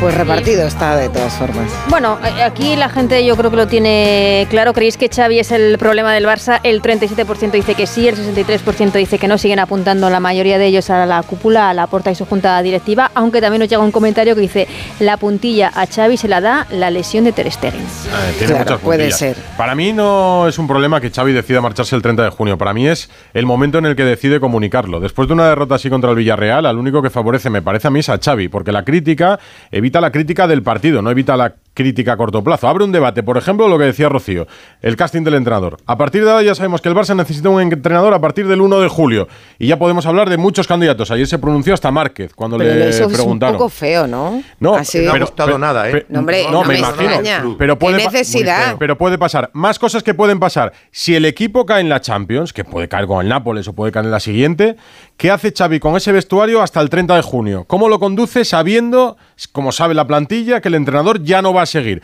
¿Por qué lo hace ayer solo en una sala de prensa, sin el presidente, sin un directivo, sin su staff? acompañado de nadie, porque fue una improvisación. ¿Por qué esperasteis durante una hora o 45 minutos la rueda de prensa? Porque no estaba preparado. Más que una improvisación, una precipitación de acontecimientos. Pues precipitación. él dice que lo iba a decir. Que lo, iba, que lo iba a decir. Hombre, es que te digo una cosa, aunque le eliminen al Barcelona de la Champions, tiene que meterse entre los cuatro primeros de la temporada que viene, Claro. sí o sí. O sea, es Pero, que, pero es que va, no hay más ¿va a vuelta. poder Xavi con eso, Alfredo? Es que si Yo le que de la sí. Champions... el Oye, la no lo respuesta de creo, los jugadores podría. hoy, la, la- la respuesta hoy ha sido bastante clara. ¿Y qué van a decir? ¿Y qué van- Abelardo- ¿Qué van Abelardo a decirle, Alfredo, a los Esto- jugadores? esto cómo tienen se- que hablar en el campo. ¿Cómo, cómo se digerirá Ahí en, no están el, hablando. en el vestuario? Pues a ver, pues tienen, ya lo he dicho varias veces, eh, evidentemente el, el foco siempre está en el entrenador, pero los jugadores tienen que dar un paso adelante, eso está clarísimo y, y tienen que dar el callo. Eh, es lo que decía Alfredo antes, ¿no? ¿no? No es culpa del entrenador siempre que encaje un gol en el primer minuto. Ayer Xavi, joni, pues no tiene culpa de que Cancelo el pobre pues falle en el control y, y el Villarreal mete el, gol Ilías, ¿no? Eh, Ilias, perdón. Eh, pf, A ver, son cosas que eso muchas veces el entrenador no, no puede controlar. Lo que yo creo es que lo importante que si los jugadores se crean ellos de dar ese paso adelante, que haya unión entre ellos y decir, bueno, vamos a ver. Yo a mí lo que me preocupa es que, por ejemplo, no puede ser el mejor la Mal. Y la Mal es un jugadorazo, pero no puede ser la Mal el mejor del Barça con 16 años. Yo creo que hay jugadores que tienen que dar un paso adelante, tomar la responsabilidad y, y ya está. Esto es el Barça, es que es la exigencia del Barça, no, no hay más. Es que, vamos a ver, al final esto es un deporte ¿eh? y es ganar o perder. Eh, y al final mañana, como decía y Edu lo sabe Manuel Preciado que en paz descanse, mañana saldrá el sol otra vez. Aquí hay que dar el callo, entrenar a tope y preparar el partido lo mejor que pueda. Y Xavi yo creo que, que se ha quitado esa presión. Yo creo que va a trabajar más tranquilo. Él sí, Pienso yo, pero ¿y el Barça? esa presión. Bueno, pero es que el Barça, ¿qué va a hacer el Barça? Ahora vamos a ver, vamos a suponer que Xavi, que, Dios no lo quiera, eh, el Barça queda eliminado y meten a Rafa Márquez. Pero ¿qué, ¿qué va a hacer? Ojalá, pero no creo que ahora haya un entrenador para la situación que está el Barça mejor que Xavi. En cuanto a todo, en cuanto a liderazgo con los jugadores, en cuanto a todo.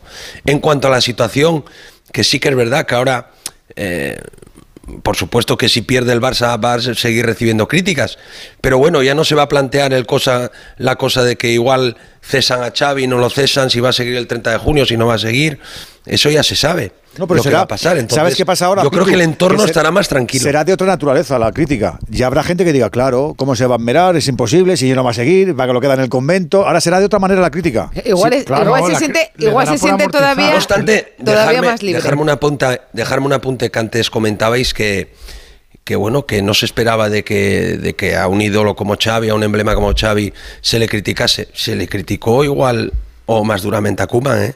Sí. Y era otro Y fíjate emblema la personalidad Barça. que tenía Koeman, ¿eh? Y Claro, fíjate la personalidad cuando que eres Koeman, ¿eh? entrenador, cuando eres entrenador da igual, es que al final te va a pasar esto, es así. Oye, para, para el anuncio de Se Busca Entrenador, estas palabras de, de Xavi, ¿no? De es desagradable y cruel está aquí y no sé si alguno se lo Pues- pensará. David Berrabeo, buenas noches. ¿Qué tal? Hola, David. Buenas noches. ¿Cómo estás? Bien. ¿Y cómo lo que el? Barça. Atareado, atareado, Barça. ¿cómo está atareado? Mejor que el Barça.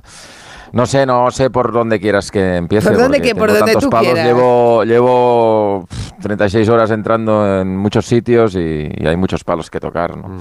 Bueno, yo creo que mm, yo creo que esto estuvo mal parido desde el principio y, y ha terminado mal. Pero el principio, Ya ¿cuál está. es? Porque, porque, porque esta temporada, evidentemente, que el objetivo de que se autoimpuso el propio Xavi en una rueda de prensa a principio de temporada, cuando dijo que, que el objetivo de esta temporada básicamente era jugar mejor al fútbol que el año pasado incluso y, y con más continuidad, no, no se ha conseguido, eso es evidente, y yo creo que el, el- el primero que admite que esto no ha sucedido es el entrenador, ¿no? y el primero que se responsabiliza con esto es el entrenador, pero... Pero claro, estamos olvidando que, que Xavi lleva dos años y medio en el cargo y que en estos dos años y medio, entre otras cosas, levantó un cadáver deportivo cuando llegó, porque era un cadáver deportivo el club, iba noveno en liga. Yo salí entonces a hacer varias encuestas con barcelonistas, todavía estaba en, cuatro y me acuerdo que hice varias y la mayor parte de los barcelonistas eh, tenían miedo. Realmente la palabra era miedo, de que el equipo no se clasificara entre los cuatro primeros, ¿no? Y al final lo hizo con suficiencia, dejó un 0-4 en el Bernabéu y, y, y consiguió el objetivo. Y luego el año pasado es que has ganado una liga y una, y una supercopa que en lugar de ponerlas en valor, lo que ha hecho Laporta, y para mí es un error, y también le concedo parte de ese error a Xavi, porque Xavi, lo he dicho siempre, le compró parte del discurso al presidente, en lugar de ponerlas en valor, lo que has hecho es utilizarlas para tensionar todavía más el club y eh, eh, proclamar a los cuatro vientos que tenías que ser hegemónico en liga y que tenías que ganar la Champions. ¿no? Y yo creo que eso, combinado con el juego del equipo, que esta temporada no, no ha satisfecho a nadie, pues evidentemente eh, ha sido un cóctel molotov para Xavi. Ayer, el primer mensaje que yo recibo de un familiar directo de Xavi, una vez Xavi anunció lo que anunció en rueda de prensa después del partido, es que, mm, textual, ¿eh?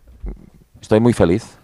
O sea, su familia ha celebrado Alivio. la decisión de Xavi ayer. A mí me dijeron, ya tenéis No, lo te que lo digo, te lo digo en serio. De hecho, su así. mujer, su mujer estaba, invento, ¿no? estaba ahí en, la, en, la- esa sala de Sí. prensa donde había muy poca gente de- del club. Estaba su mujer y su hermano Oscar.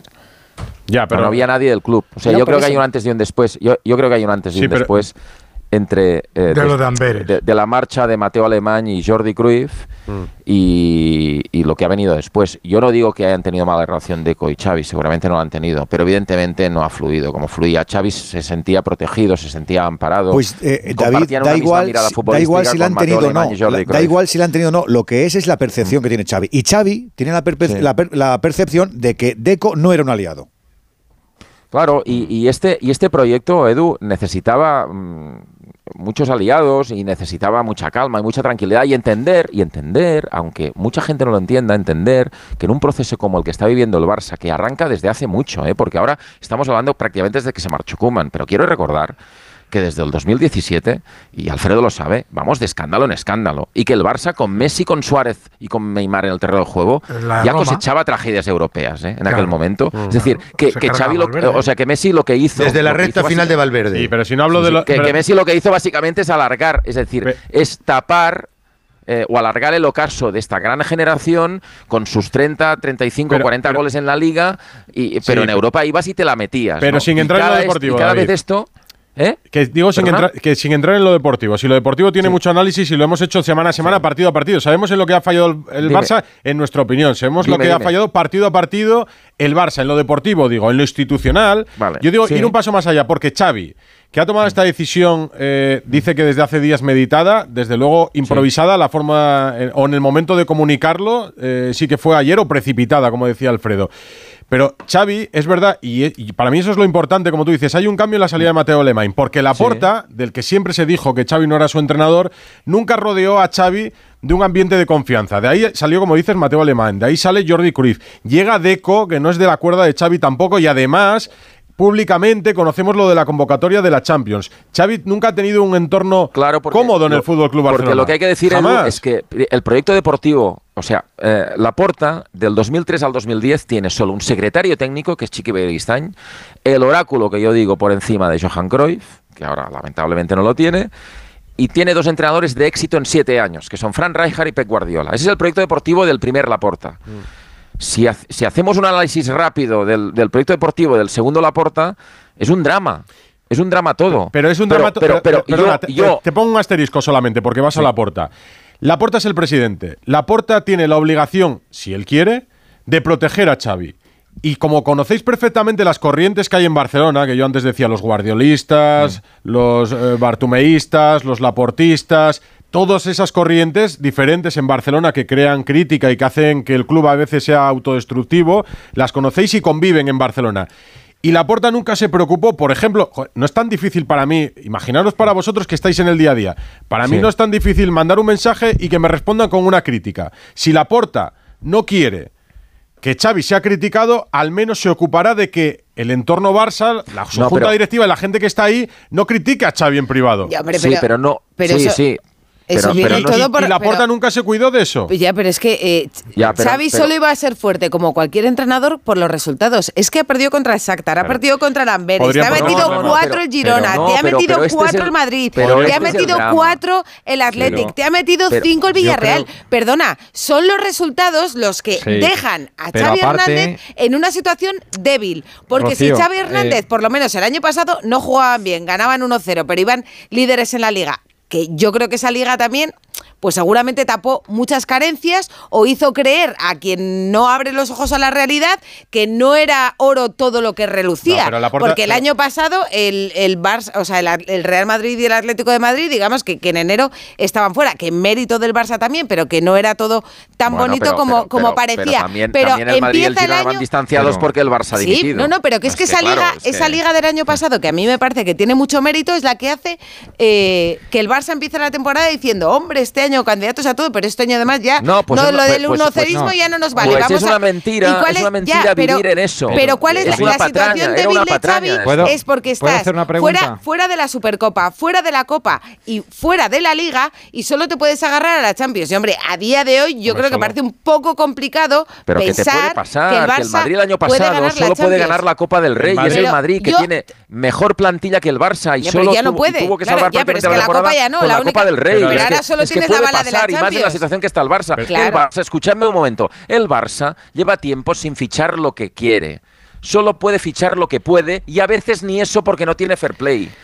¿Me entiendes? David, lo he dicho ¿y muchas veces. Muchos de los sale que han venido Alemán, en los últimos años, dos años y medio, en un Barça de hace 10, 15 años, con poder económico en el mercado, no hubieran venido. No, no, David, pero que tampoco todo lo que, fichan es barato, ¿eh? No, todo lo que fichan es, barato. Y lo que no son baratos son los sueldos tampoco de los eh, que traen. El Atlético de Madrid se acaba de llevar a Vermeeren, que es un jugador bastante asequible, y el Barcelona no ha podido ni competir por él. Pregunta, que el Barça se ha gastado 3 millones y medio en aplicar un recambio al mejor mediocentro de su historia eh, cuando el Madrid, su principal competidor, ha firmado un futbolista que marca diferencias por 100 más 30 en variables. Pregunta, Cayetano, que querías preguntar. Hay mucha Para, mí, para mí la esencia de todo esto es por qué eh, salen Mateo Alemán y Jordi Cruyff. Mm. ¿Por qué?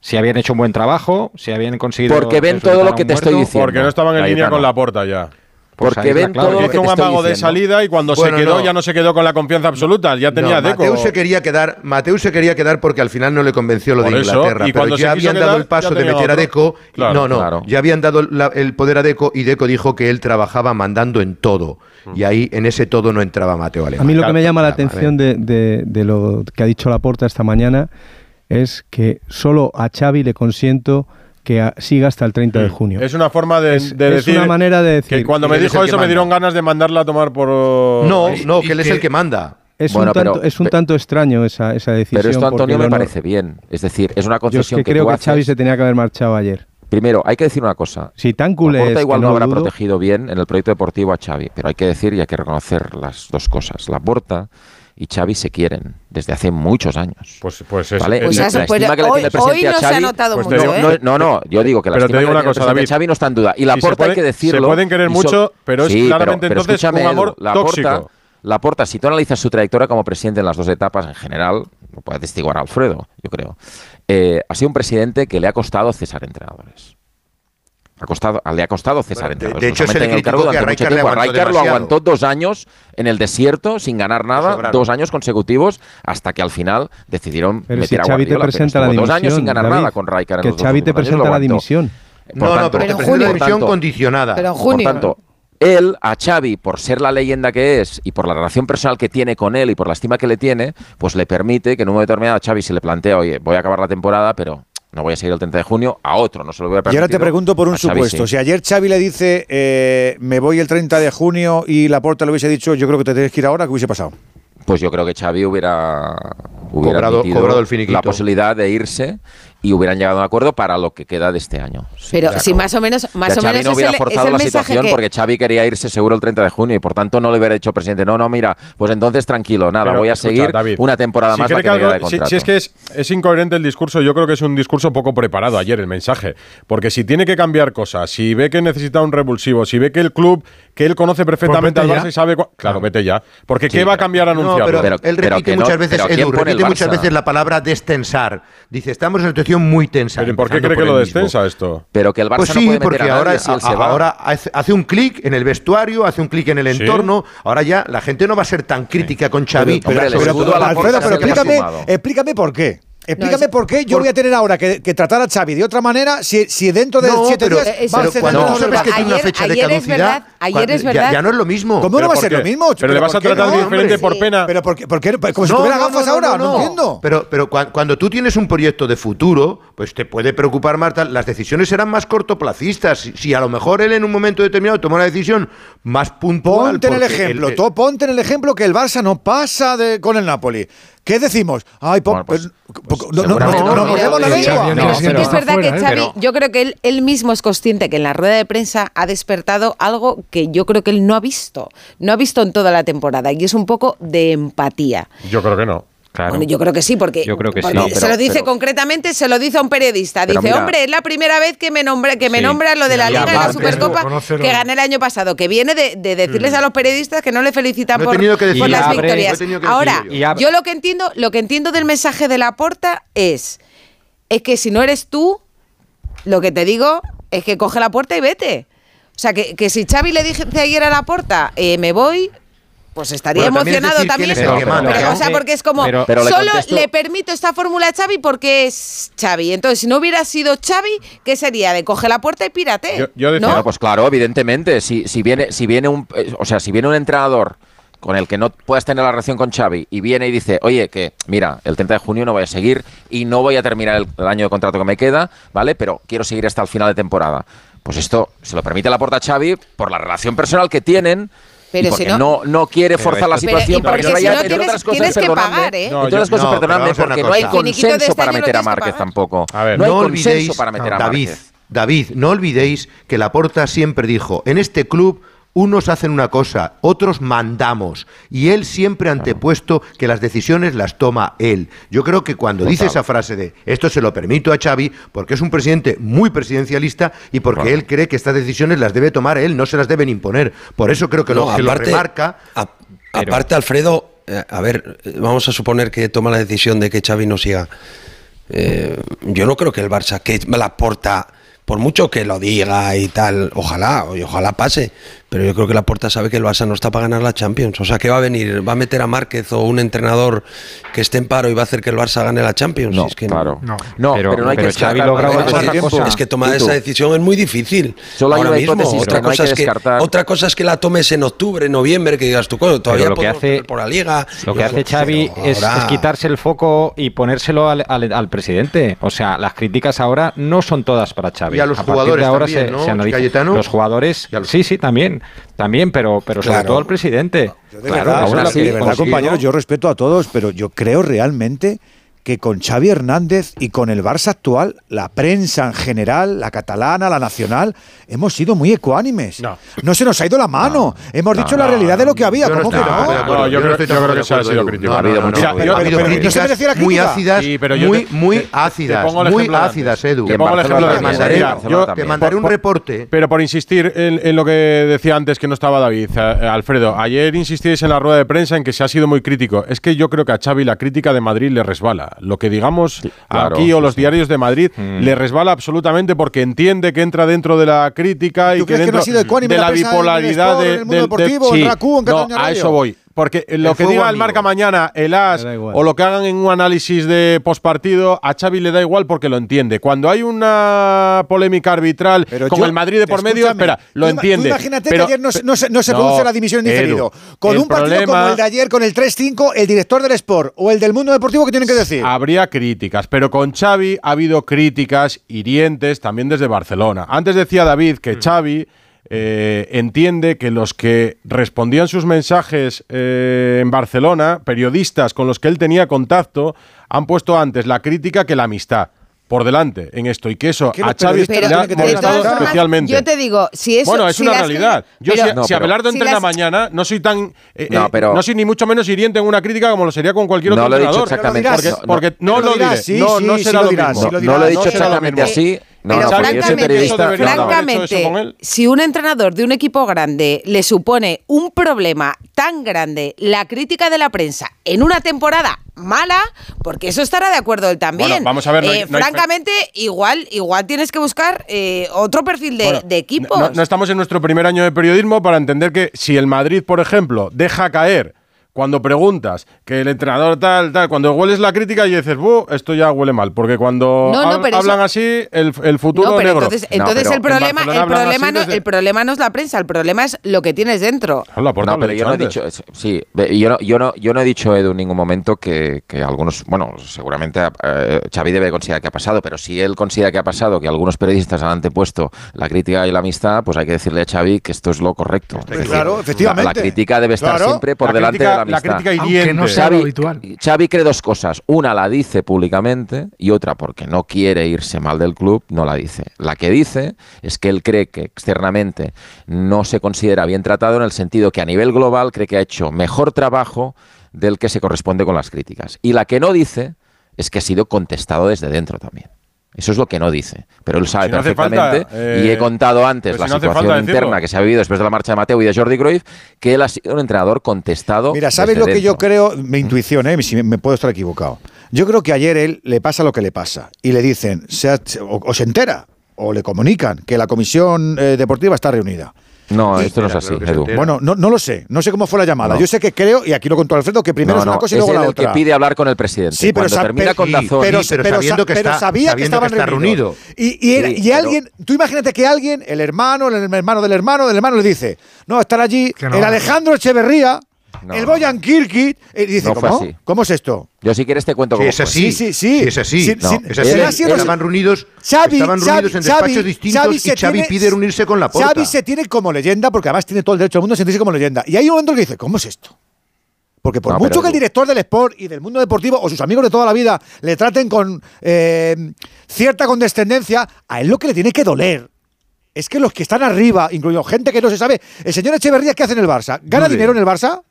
Pero porque Laporta se ha rodeado de sus ¿Gana, amigos. gana dinero en el Barça? y ha echado del Barça. Echeverría este es señor, muy lo amigo que hay de decirle al señor Laporta, que si este señor tiene mando Echeverría en es plaza en Barcelona, tiene que ponerle un sueldo. O Xavi Es- es muy amigo de Echeverría. pues no, pero digo que, no digo que no, no digo que no, pero que él en pero en algún momento piensa, qué, pero en que van a estar mangoneando mi futuro esto, pero de- ¿por qué? No, no, pero no es así. O sea, entiendo ¿eh? que se- desde fuera, si no se conocen todos los detalles, pueda alguien llegar a pensar que fue así, pero no fue así. Es decir, Xavi había tomado desde hacía días la decisión. Y además contado, nos la iba argumentando en pequeños detallitos y pequeños mensajitos en la rueda de prensa ahora viendo En Bilbao el último. Sí, ¿Vale? sí. Perfecto. Entonces, él, cuando termina el partido, con el mm, final, con el tramo grotesco en el que el Barça pierde el partido, Mm. él, que ha tomado una decisión, toma otra decisión que es verbalizarlo en aquel momento. ¿Para qué? No lo hace en Dazón porque él quiere primero comunicarse al hablar presidente. primero ¿Por qué no lo hace público, David? ¿Por qué se decide hacerlo público? Si puede tomar la decisión, Porque la no- decisión la puede tomar, contársela a la entiende, y ya está. no, porque entiende, porque entiende que esto iba a más todavía, que iba a ser prácticamente una guerra civil. Es, es que claro, el partido de ayer es muy duro y que esto iba a ser una guerra civil prácticamente hasta el partido de los Asuna y decide él unilateralmente decide no aguantarlo Entonces más. Y un antes toque, que de, tiene un toque de improvisación, como Y Sí, es un toque de improvisación porque él decide en aquel momento verbalizar algo que Porque ya lo tiene meditado y hecho pensado, antes, pero lo que quería decirlo mucho más adelante. Después- No, no, no, no, lo- no lo tiene, lo, lo tenía decidido, pero no que se iba a comunicar no, públicamente. lo, tenía masticado. que lo- pide lo- audiencia él lamenta, Lo, lo tenía masticado. él Lo- lamenta, lo teni- sí, pero él lamenta no habérselo dicho antes a los Claro, jugadores por lo que decir vosotros. Porque ya se habrían ido, Alfredo. Por- pero porque se había Claro, precipitado todo. porque cuando está Dazón hecho- habría jugadores que ya se habrían ido del campo, se habrían No, duchado no, ellos y no, habrían salido. pero- decir, yo no, creo pero que ayer cuando ayer, pita el árbitro, cuando pita el árbitro, no piensa, no piensa Xavi que voy a él hoy, no quería haberlo dicho ayer, que él quería haberlo dicho en un par Pero de semanas y haberse dicho antes a los jugadores. Pues entonces, pues, es ¿eh? pues entonces es un error que lo haga ayer. Mira, podría haber masticado la, la decisión, podría haberla tomado ayer incluso, podría habérsela comunicado al presidente. Lo que no puede hacer nunca es despedirse ayer del Barça en la rueda de prensa postpartido después de un 3-5 en el estadio de Montjuic. A Xavi, aparte de todo lo que hemos dicho, he dicho que le ha faltado protección por parte de la Porta, he dicho que ha sido especialmente hiriente la crítica deportiva incluso desde Barcelona, pero a Xavi, y eso tiene que reconocerlo, además de los errores deportivos, no le ha dado soluciones al equipo en muchos momentos, ha encajado demasiados goles en el último mes. Xavi ha sido muy poco autocrítico, ni siquiera lo fue ayer. Xavi que llegó desde Qatar para entrenar al Barça, no llegó en situación diferente a como llegó Zidane al Real Madrid desde el filial, a Guardiola, al que casi se comen en tres jornadas cuando debutó en el primer equipo y empató o perdió con el Racing y con el Recreativo de Huelva. peor, en una situación peor. y lo arregló y ganó una liga. No, no, Entonces en Xavi se Xavi, tendría muchísimo peor. Espera, David. Xavi llega en una situación peor y lo arregla. Llega con el equipo noveno como estuviese en ese momento, lo mete por la Champions, el año pasado gana la Liga, gana la Supercopa de España, con lo cual solo por títulos y por la situación de levantar el cadáver que decíais antes, tendría que tener cuerda suficiente, colchón Claro. suficiente para aguantar una crisis. El problema es que la crisis ha sido demasiado gorda, porque no ha sido una crisis de una temporada en blanco. El problema es que es la crisis de partidos y resultados que ha tenido en el último mes. Y en eso tampoco hemos encontrado autocrítica de Xavi. No ha dado ni una sola explicación de lo que le pasa al equipo en los últimos partidos.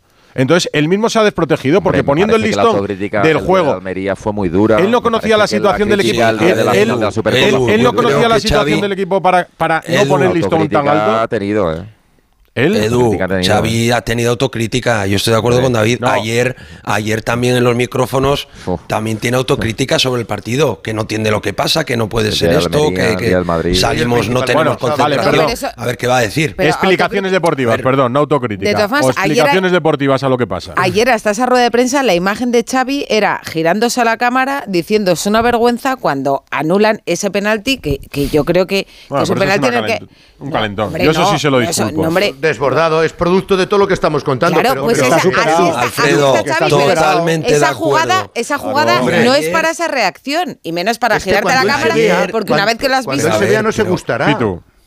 Claro. No, Rocío, que yo estoy de acuerdo, pero es que, que es muy difícil. A ver, que, que, que entrenar al Barça, que es muy difícil. Para ti era un buen momento ayer comunicarlo, No, ya lo- Abelardo. ya lo dijo él, ¿Crees que era el momento ideal hacerlo ayer después del partido con el Villarreal? A ver, es que si él lo sintió así, sí.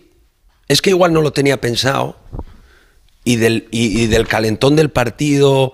A ver, él ya lo tenía, como dice Alfredo David, ya lo sabía, ¿no? Que, que, iba, que esa decisión estaba tomada. Pues ayer, por el resultado, porque él entraría caliente al vestuario y porque se liberó y dijo, uff, bueno, yo después de este resultado, em, estoy suponiendo, ¿eh? Oh, madre mía, qué ridículo hemos hecho, patatín, patatán. Voy a liberarme allá y decir que. Y lo dijo. Yo creo que fue así. Tampoco es una cosa, yo lo veo como una cosa positiva, no lo veo negativo que lo haya dicho ayer. O sea, o sea, yo creo que en ese sentido, antes del partido, si iban a haber ganado lo hubiese dicho, yo creo que no. No, claro que no. Lo que pasa- Bueno, A mí os y ahora- cosa, Claro, pero la me da tensión mucho del más partido, miedo, me da pues, mucho más hizo miedo para eso. lo que pueda venir eh, a partir del 30 de junio Vale, pues que, que los cu- cuatro o cinco meses de competición que quedan. Es Ahí decir, voy. este- esta es la pregunta. ¿Por qué, David? ¿Por qué? ahí voy, Hombre, ahí voy, porque- David porque Bernabéu. Debemos, debemos plantearnos definitivamente, Pitu, mm, que queremos ser de mayores y hasta dónde queremos ir. No, pero qué ¿qué queremos? Barça debe Eh, tomar en una situación donde quiero recordar que hay solo dos fórmulas ahora mismo para poder refundarse. Una es cambiando el modelo de propiedad, que no parece que a corto plazo vaya a suceder esto, aunque hay mm, sí, cantos Cada que vez se más voces que lo- esto. Y otra, y otra, no, y otra forma, y, y No, la otra peligros fórmula y además peligros. es muy difícil porque solo puede consistir en hacer tres o cuatro ventas, aunque sean dolorosas, importantes, y ese dinero que tú puedas tener lo puedas invertir correctamente en jugadores que no tengan el precio de los mejores, pero que luego te sirvan para hacer un gran equipo junto a los jóvenes. Y para eso hay que tener mucho talento en la dirección deportiva. Pero una Mucho cosa, eh, David, muy por eso, difícil eso. o- otro paso más. Muy difícil. La Porta aquí tiene que tener alguna responsabilidad. Insisto, es el capitán Bueno, del barco. claro. Se ha puesto como capitán del barco. La Porta es el responsable de que Deco eh, y Xavi no lleven la misma dirección en la famosa convocatoria Sí, eh, pero, eh, europea. tú- tú es el responsable no, de las ¿Quién salidas no? de las ¿Tú crees salidas que de los Pep le Espera, hubiera puesto no, Deco? es el, es el responsable de las salidas profesionales que ha habido en el club en los últimos tiempos, que a lo mejor para la gente no son importantes, pero Laporta se ha rodeado de profesionales que No, algunos gustarán más otro, y otros gustarán es más. que Hoy, No. hoy, hoy estamos hablando de la decisión Y han de Xavi, entrado, Edu, pro- no- y na- han nadie ha quitado el foco de en su la porta. confianza. En un problema, en una situación de crisis económicas, ha decidido, yo no sé si será el mejor momento o no, eh, con los tipos de interés que existen, salir del Camp Nou, dejarlo en obras, ir a Montjuic. No había más remedio. no había más remedio. No había más remedio. Pues algunos creen que podrían haberse, que podría haberse Sí, pospuesto. sí, sí, sí. Ha optado por la por- después le cerraban el ha- estadio ha por optado, insta- por- ha optado por la política de las palancas, que veremos a medio plazo eh, qué consecuencias tiene para el club, la descapitalización de- del Fútbol Club Barcelona y ha optado también por desproteger a Xavi. Eh, entonces, todo eso es responsabilidad de la Laporta. Y la Laporta ha salido esta mañana como si eh, fuese el presidente del Manchester City. Acaba de decir David Bernabeu, o, ha intentado decir David Bernabeu, que al socio hay que decirle eh, la grandeza del Barça en los próximos años no va a ser tal. Y eso Laporta claro. no, no lo va a decir en la vida. Podrá contar mil para historias. Es un error, para pero mí es jamás error. ya la porta va a decir, oye, en los próxos no, años, 10 años, Vamos a ser un club modesto, con calma, que no podemos aspirar a nada más. Eso no lo vamos a ver. Hoy ha dicho. Ya venderá a su madre, a su padre. Intervención a, a, a, ante los medios del bueno, club. Esta mañana ha dicho que hay que eh, intentar ganar la Champions. La Champions, sí. y, no, y, no, penséis, que en el interior... Y hace unos días dijo que la Liga... Y no penséis que en el interior Xavi también piensa que de alguna manera tiene la última bala para pegar un puñetazo sí, sí, encima sí, de la mesa y decir, como ahora gane la Champions, por eso no se va. Volváis a preparar. Yo, yo, Xavi también se lo he dicho a los jugadores. Yo creo que ahora el Xavi está enrabietado por dentro y va a querer vamos, ganarlo todo. Ojalá hagamos un Chelsea 2007, ¿me entiendes? O, Hombre, de momento quiero eh, decir, no, claro. por lo menos ahí sí que ha tenido suerte, en principio con el sorteo, que el Nápoles tampoco era el rival. La, más la, Champions, la Champions a veces cuartos, te eh, permite historias que no están en el guion, pero lo normal, lo normal es que a partir de cuartos, si es que eliminas al Nápoles, a partir de cuartos, pues depende del sorteo que tengas, a que te venga un coco, pues te eliminen. Es que el fútbol es que así, sea dando la cara y compitiendo. Tú imagínate que, al... saber lo que pasa, David, claro. lo que pasa. Tú imagínate que, al City, que es el coco y al único que parece inalcanzable para todos, lo elimina al Madrid en cuartos. Imaginaros que el Barça tuviera un buen camino vale, y en una final con el Madrid o con el pues Bayern o el PSG, no imagináis un, un ganando este Barça o algo así. Pero te digo una cosa, el Barça en su historia, y esto lo sabe el el Barça en su historia ha podido ganar una Champions sin ser el mejor. Bueno, pues Esto lo ha hecho muchas veces el Madrid. El Barça siempre ha ganado. Es algo que dice Xavi. Oye, que quiero yo. Que ha quiero, hecho doblete. Quiero hablar yo de nombres, de nombres del futuro de nombres del futuro. Sí, que quiero decir que tal, yo, si soy entrenador y escucho a Xavi ayer, digo, yo ahí no voy a entrenar, ¿no? O sea, pues hombre, a ver, el banquillo del Barça es un banquillo muy grande. ¿eh? Bueno, pero es un banquillo, cosa, es un banquillo con mucha, con mucha exigencia. El acomodador del molino se está ah, ofreciendo. Ya tiene, ya tiene. Rafa Márquez lo hizo, desde mi punto de vista, con un poco de mal gusto, la verdad. Sí, mal gusto. Mira, nombres que han venido, desde la corriente alemana. Eh, Flick, que está libre y que por tanto es un técnico que ya gustó en su día la porta. Sonó Tomás Tuchel, pero Tuchel está entrenando al Bayern de Múnich. Desde Inglaterra han desmentido que Mikel Arteta se ponga en circulación. Arteta tiene contrato con el Arsenal. Mañana va a hacer una rueda de prensa y explicará en principio que él no ha tenido conversaciones y que no tiene ninguna intención. Pero que se va a final de temporada del Arsenal. No, no, no, no, no, eso no, es cierto. Eso no es cierto. Por eso ha desmentido el, propio club que eso sea cierto y mañana Arteta lo desmentirá. Eh, Jürgen Klopp, lógicamente, como ayer se postuló, aunque él ha pedido un año sabático, pero será un nombre que a buen seguro sonará fuerte. Y atención, los más probables, los más normales, Mitchell, hoy ha hablado Mitchell, ha dicho que él tiene contrato hasta el 2026. Gente muy cercana a la porta ya se lo recomendó hace mucho tiempo. Habría que negociar con el Girona. Y Manuel Alguacil, hace tiempo que comentamos que es un técnico que gusta porque la gran apuesta del Barça es la cantera y es un técnico que trabaja muy bien con la cantera. Incluso han sonado dos más. De Cherby, que es un técnico de un estilo que gusta mucho en Barcelona, que está entrenando en el Brighton, y, e incluso se ha llegado a decir que en el vestuario gustaría mucho Luis Enrique. Estos son los nombres que han venido sonando en las últimas Luis. Enrique, Luis Enrique ha dicho que, no comen. Oye, no, no nombras a tiene contrato, ¿eh? No nombras a Guardiola. Eh, el otro día, El otro día eh, nuestros compañeros del chiringuito rescataron eh, unas declaraciones de Guardiola diciendo de el Barça es mi club. Si, si alguna vez me necesita y me llama, ahí estaré. Bueno, pues si hay un momento en el que necesita. Pero no como pues entrenador. Es. Este. Pero, no como pero yo como entrenador no ah, creo. Esas declaraciones no, tienen nada que ver con la realidad porque las ah. hace eh, en, el contexto para explicar una situación con respecto a otro futbolista. Que, ah, bueno, se me olvidó olvidar. No tiene que ver. No, que él dijera que volvería seguro si le llaman. No, no. Se me olvidó citar a Tiago Mota. Hombre, si el club, si el club me necesita y me llama, claro, pues igual no, pero te necesitamos para el banquillo, ¿no? Rocío. No. No, no. Él, ya dijo que no y además es suficientemente inteligente como para saber que su primera etapa fue pletórica y si vuelve tiene mucho que perder y muy poco sí, Claro, esta, eh, se, la está comiendo Xavi, esta. Sí, por cierto, que se me olvidó comentarlo de Yo creo que también Xavi sabía que, es amigo personal que por otra ¿eh? parte arriesgaba. ¿Quién es amigo de Deco?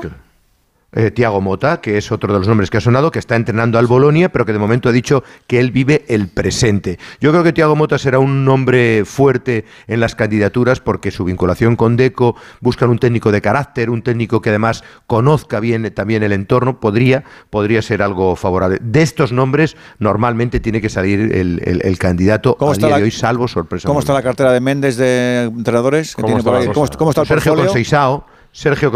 Mourinho. Mourinho no es defensa. Sao a mí me consta que también se ha ofrecido. Mourinho sería Estaría un bueno, ¿eh? cachondo, ¿no? A él, a él le daría un morbazo del 3, ¿no? Hombre, ya tendrá que ser Bueno, un- bueno, bueno, oye, nosotros, ¿Tú qué quieres? que nosotros, ¿Que haya Mourinho. suicidios No, colectivos en Barcelona? Para cerrar el Yo club. leo hoy que querían, que Pues querían mira. un, un técnico experto. Ancelotti. ¿A ti, a ti látigo te gusta Mourinho para el Barça? A mí, yo, Sí. a mí sí, a mí me encantaría, pero yo creo que mejor señal de que le quiere más. claro, Sí, que señal de que está le quiere bien. más. No. Yo creo que a Si Carlo Látigo Ancelotti quiere a Mourinho para el Barça, malo. No, Mourinho sería el primero. No, yo quiero a encantado, vamos. sí, sí. Por cierto, que Se Xavi llevaría su, imagino que se llevaría a su propio técnico de aspersores, imagino, al Camp Nou, ¿no? La porta. eh, creo que Oye, pues Mourinho Mourinho. Eh, levantó al Real Rocío, ¿por qué Madrid de que ¿Por venía de unos años muy complicados Porque- en Europa. Porque, ¿eh? porque pensáis que esto no tendrá en ningún caso al consecuencias para la porta, ¿no? Porque ahora reímos y tal y, copa, y ¿eh? hacemos quinielas, Y tres semifinales de Champions. pero la Sí, situación sí, que puede ser maravillosa si Xavi cumple un sueño Yo y no- gana una no Champions conozco- inesperada, no- imaginaos que va mal. No conozco la realidad de- del- del socio del Barça, pero a mí en general siempre me ha llamado un poco la atención, ¿no? Que eh, hemos tenido siempre, Alfredo y, y David se lo conocen al dedillo, hemos tenido siempre precandidatos de todos los colores. Pero luego eh, candidaturas sólidas en una ciudad ahora está menos potente, pero hace unos años era muy potente, salvo el señor Bassat, por ejemplo, que la gente decía, jolín, no, no hay... eh, ahora mismo sería imposible un elefant blau como le pasó a, la porta, ¿no? No, hay, ya una persona, hay un nieto de Montal que está eh, moviéndose Montal. y que está postulándose. Sí, pero eh, esa figura, nietos, esa figura, Alfredo, esa figura ahí. solvente y con el eh, que Pérez, tiene la- ¿no? no, sí, pero, pero que tenga además la capacidad, porque al, al socio del Barça hay que seducirle. O sea, eh, pero, eh, es verdad que la porta, yo me acuerdo cuando cubrimos las últimas elecciones, que le decíamos a más de uno, oye, tú sabes que te está engañando, tú sabes que te va a... ver". A mí ya- y hay decía, sí, sí, pero, que hay- sí, sí, pero Sí, no, sí. pero es la porta, no La me importa. renovación de Messi. Sí, pero a mí ya me han dicho, al hilo de lo que decía Edu, que hay, que hay cantos de sirena de gente que puede auspiciar una moción de censura si al final de este año el balance Sí, es negativo. Para mí el gran favorito sí. eh, Es Font, o sea, en ¿no? Las elecciones del 2026, para mí el gran favorito sí. La porta no se presenta o, o incluso presentándose, si las cosas siguen así, para mí es Víctor Font. Le votaron 16.000 socios, no lo olvidemos. Es que yo creo que era el gestor. eh, Bueno, Pero, pero claro, necesitó el Barça en Bueno, su tenía el proyecto era más difícil. era Víctor difícil. Font a las primeras de cambio le ganara una campaña electoral a Joan Laporta, porque, porque si hay algo en lo que Joan Laporta es bueno, Populismo. Es en, es en Claro. comunicar, en verbalizar y en una campaña es En muy con- difícil. en que pueda. contar- Y, y en, en decir contarte mentiras que mentiras- parezcan verdades. Claro, es que No, se- eh, se las mucho crea. mérito. Con Esa la- es cuando es sacó la lona ya. Claro, te estoy diciendo. Claro. Lo de la pero- lona, de pero, verdad, Edu, fue una genialidad. Lo Edu, que pasa que en la lona ese- todavía no había tenido. Si la porta se empeña en convencernos de que tiene una talla XS, nos convence. Si es que puede hacerlo.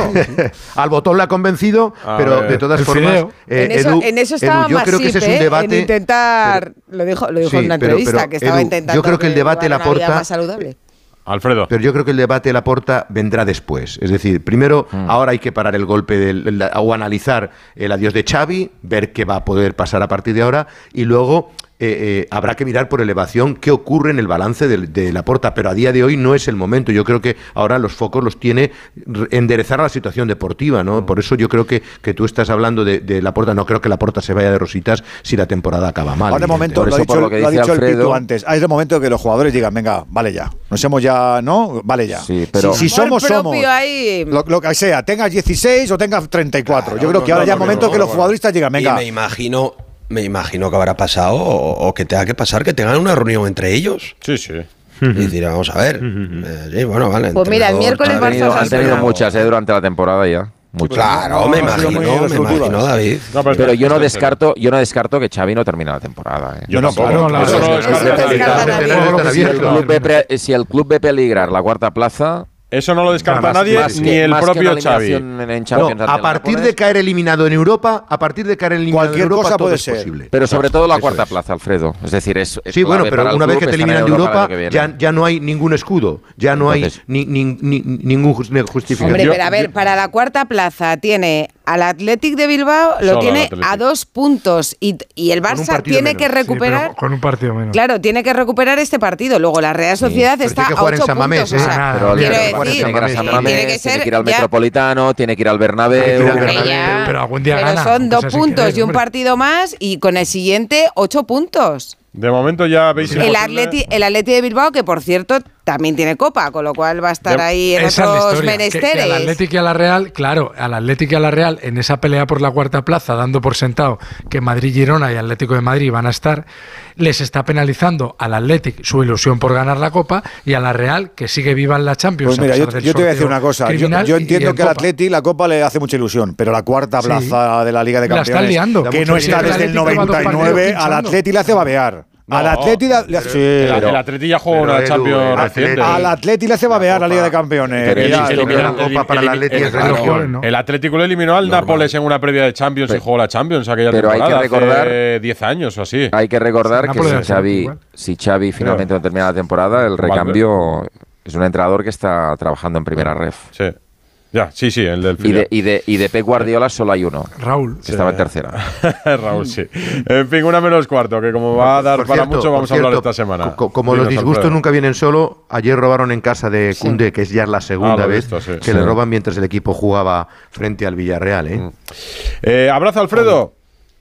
Hasta mañana, buenas noches David. Abelardo, hablamos esta semana. Venga, un abrazo a Bien, un todos. abrazo, Oye, que hablábamos de Michel como posible sustituto, le preguntaban hoy, el Girona ha ganado 0-1 con gol de Porto y es el líder de la liga, Michel. Me gustaría saber qué piensas de lo que anunció ayer Xavi que deja el Fútbol Club Barcelona y que aparezcas tú, tu nombre aparezca en algunas quinielas como posible sustituto. No, yo estoy pendiente del, del Girona. Xavi eh, es el que mejor conoce el Fútbol Club Barcelona. Mm, y yo tengo contrato hasta el 2026. Así que nada, eh, Xavi es el Barça. Esto es lo que tendría que haber dicho Márquez, pero no le salió, por lo que sea, no le salió esa respuesta con la pregunta. ¿Por qué será? Pero dijo, Hombre, pero, ¿por qué será? pero le podía haber llamado a la porta título, ¿no? Por el móvil, un mensajito. Oye, Y habla con que si me necesitas. Es de un mal gusto. Hombre, pero públicamente, públicamente. Crisis que no se lo hagan a él. Sevilla. El Sevilla ha empatado uno con Osasuna y no acaba de. Menos mal que tiene tres equipos que están bastante. Bueno, desde luego el Granada y el Almería. sobre y, todo y luego el Cádiz eh, por debajo que tampoco consigue ganar y por tanto no pasa al Sevilla. Carlos Hidalgo, muy buenas. ¿Qué tal? Buenas noches. Pues si se libra este año va a ser por eso, porque, porque la puntuación de los tres de abajo está siendo bajísima, porque a este ritmo sería para batir todos los récords negativos. Hablo de- 17 del puntos, jornada 22 el Sevilla. eh. Tres victorias en 22 jornadas. Hace, bueno, pues desde finales de septiembre no gana en su no gana en su estadio y hoy otra vez lo mismo, ¿no? Es, es- es lo de todos los días. Unos días hace 10 minutos buenos, otro día hace 45, como hoy, que ha hecho un primer tiempo bueno, interesante, eh, no ha estado mal. Isaac Romero, un descubrimiento, cuarto gol en cinco partidos, pero tremendo en este el chico. segundo tiempo, otra vez los errores, la falta de concentración, el Sevilla que le va dando vida a Osasuna, Osasuna se lo va comiendo, errores en defensa, pero sobre todo uno, el del empate del equipo rojillo, un córner, se va todo el Sevilla a primer palo y dejan completamente solo a David García y ese envío lo remacha la red eh, Budimir. Este es el palo, vamos a escucharlo, el palo que le ha dado un enfadadísimo Quique Sánchez Flores a sus jugadores por defender tan mal el balón parado y especialmente esa jugada. Ha sido muy crítico. No sabría describirlo, pero duele. Duele en el alma. Duele en el alma porque es la, la situación más diáfana que tienen de todo el partido. Es saber dónde está tu jugador y dónde eh, puede caer la pelota. Me parece que es no saber dónde estamos. Es no ser conscientes de lo que significa estar 1-0 por delante en un partido que tenemos que intentar ganar siempre si queremos salir de la situación en la que estamos. Pues, es que al final no va a ser un claro. problema de entrenador, ¿no? Sí, sí, pero Claro también. que no, Porque claro Quique- que no. pero si Quique tampoco lo consigue y es el tercero ya. eh, Ya, hombre, pero entonces el problema. no, no, desde luego. Pero ¿No? yo creo que el Sevilla ya lo sabe, que el problema es mucho más gordo, pero tiene Si que no, salir de ahí. Irá calentando Joaquín Caparrós Camino. Ya está. Claro, así. eh, eh, ¿cabe esa posibilidad?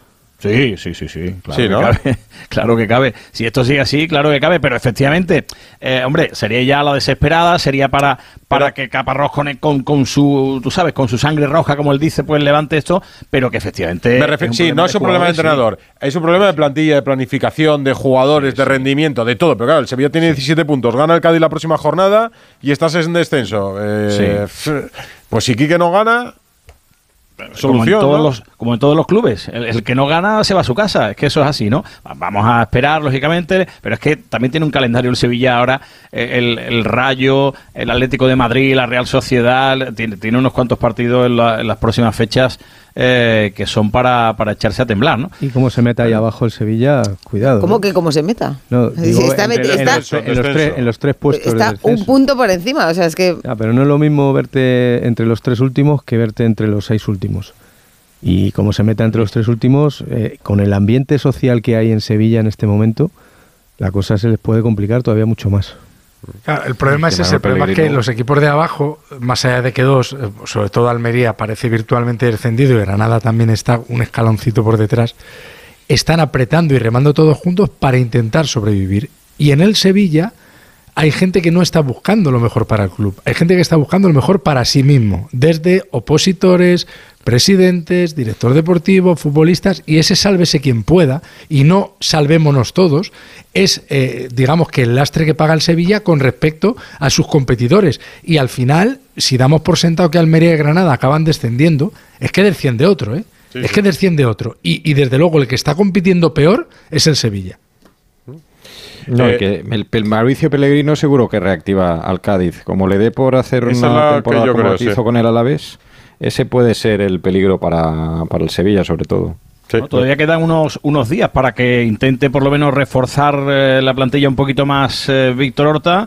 Eh, de mercado, destacar, bueno, ya lo sabrán los oyentes, se marcha Rakitic, que terminaba contrato y se va al Al-Shabaab, eh, se va a Arabia. Eh, esa ficha, además lo ha dicho hoy así, con estas palabras, frase textual, eh, la ficha de Rakitic va a ser para que vayamos de cabeza por un delantero, ha dicho Quique. Ese delantero quiere el Sevilla que sea Bosenic, que es un eh, delantero eslovaco del Boavista portugués. Y después otra cosa, ha llegado al club Acuña con sus representantes y ha puesto encima de la mesa una oferta para irse cedido al Villarreal. El Sevilla de momento le ha dicho que no, ha bloqueado esa, esa posibilidad. Vamos a ver qué pasa en las últimas horas, en estos últimos días, pero eh, el futbolista argentino quiere marcharse. Eh, Carlos, eh, el partido de hoy eh, ha arrancado con, con ese emotivo homenaje. Ha habido un minuto de silencio en todos los campos, pero imagino que el más especial allí, ¿no? Por ese padre y sus dos hijos, porque finalmente también el, el otro hijo Sí. murió después de, de ese accidente cuando venían al Metropolitano. Sí, eh, se ha colocado en los asientos que habitualmente utilizaban eh, Antonio y, sus dos hijos eh, la camiseta con su nombre, ramos de flores y lo mismo también en el centro del campo, en el césped, cuando efectivamente eh, pues hemos escuchado ese sobrecogedor minuto de silencio mientras sonaba una marcha de Semana Santa que habitualmente suele acompañar al nazareno de Morón de la Frontera porque Antonio, el, el padre de esta, de esta familia, era capataz de, de ese, de ese Cristo en la localidad de Morón de la Frontera y efectivamente ha habido muchas lágrimas y ha sido muy emocionante. Pues ya veremos lo que sucede con el Sevilla. Fíjate, yo lo del eh, Acuña que ya ha tenido menos continuidad lo puedo hasta entender para liberarse. Rakitic que acababa contrato ha jugado prácticamente todo. Se, ha- se habrá perdido Sí. tres o cuatro partidos de esta temporada en Liga del Sevilla. O sea que eh, se le va a Quique un jugador que contaba para todos hasta ahora. Mejor o peor, más o menos bien. No, y que active compromiso de lo que se queda, que se dé con un canto a los Pero- dientes. Que hoy ya ha empezado, hoy ya ha empezado con la primera colleja pública a, a los jugadores. Y, cuando Quique empieza con eso se lía, ¿eh? que luego Claro. se lía, ¿eh? Quique es de muy Sí, a pero collejear. fíjate- Pero esa- y al futbolista las collejas públicas Eso, no le eso te gustan. iba a decir, ¿son efectivas o tienen el Yo efecto contrario? Yo creo que no, pero... Para el Sevilla no, no, yo creo que tampoco. Bueno, pero mira, no dejaron salir a, a Rafa Mir al Valencia no lo dejaron salir y, y ahora... Pues hoy se ha el llevado una pitada, Silva- Cayetano. Claro, por eso digo que hacen cosas a veces en la dirección deportiva que, que no se entienden. El jugador quería irse, el club no, no, no lo quería y no lo Sí, dejan ir y ahora su propio público lo... eh, no sé dónde querrá jugar, en el City, imagino, porque eh, ha, de- ha descartado lo del Wolfsburgo, lo del Torino lo ha parado él mismo también. A ver, ¿dónde quiere jugar este chico? No, ¿Quieres? yo me refiero en verano. En verano se paró. Sí, sí, pero digo ahora, ahora que tiene la oportunidad sí. de marcharse, porque esa situación es insostenible, lo hemos escuchado, la pitada esa monumental, ha dicho, ha dicho Quique, es que miro al banquillo y es el que tengo. o sea que, claro, y si quiere sacar un delantero tiene que ser este, ya otro no hay. Abrazo Hidalgo. Un abrazo, buenas noches. Antonio San, Edu García, Látigo Serrano, Cayetano Ross. Ha sido un domingo con mucho Barça. Y Yo me imagino digo. que toda la semana va a ser. Aquí, pero pues, no hay, con no hay fuerte una semana tranquila. Pues ¿eh? buena nit, entonces. Buena nit. A tu tom. Sí, buena nit. Buena nit. Dale, menos cinco. Chao, gracias. Radio Estadio. Rocío Martínez y Edu Pidal. Pues esta es la sintonía del tenis y mira, señalaba Rafa Plaza, yo creo que tú señalabas a Sinner, ¿verdad? Que cuidadito con Sinner, pues y tanto que cuidadito. Buenas noches. ¿Qué tal, chicos? Buenas noches. Muy sí, buenas. bueno, ya viendo cómo terminó el año pasado, pues. mm, ¿Está en la sintonía era- del tenis? No. Sí. ¿Sí? ¿Es la sintonía del tenis, Frasquet esta? Sí. ¿Ah, sí? Sí, sí. Ah, no la reconocía yo. Eh, sí, lo que pasa es que cuando está Felia hay otra. Pero Cuando esta está es- Felia hay, cuando está Felia esta hay es la una que llevamos canción, usando ¿no? conmigo ya un de tiempecito. Coldplay. Sí, sí, sí, sí.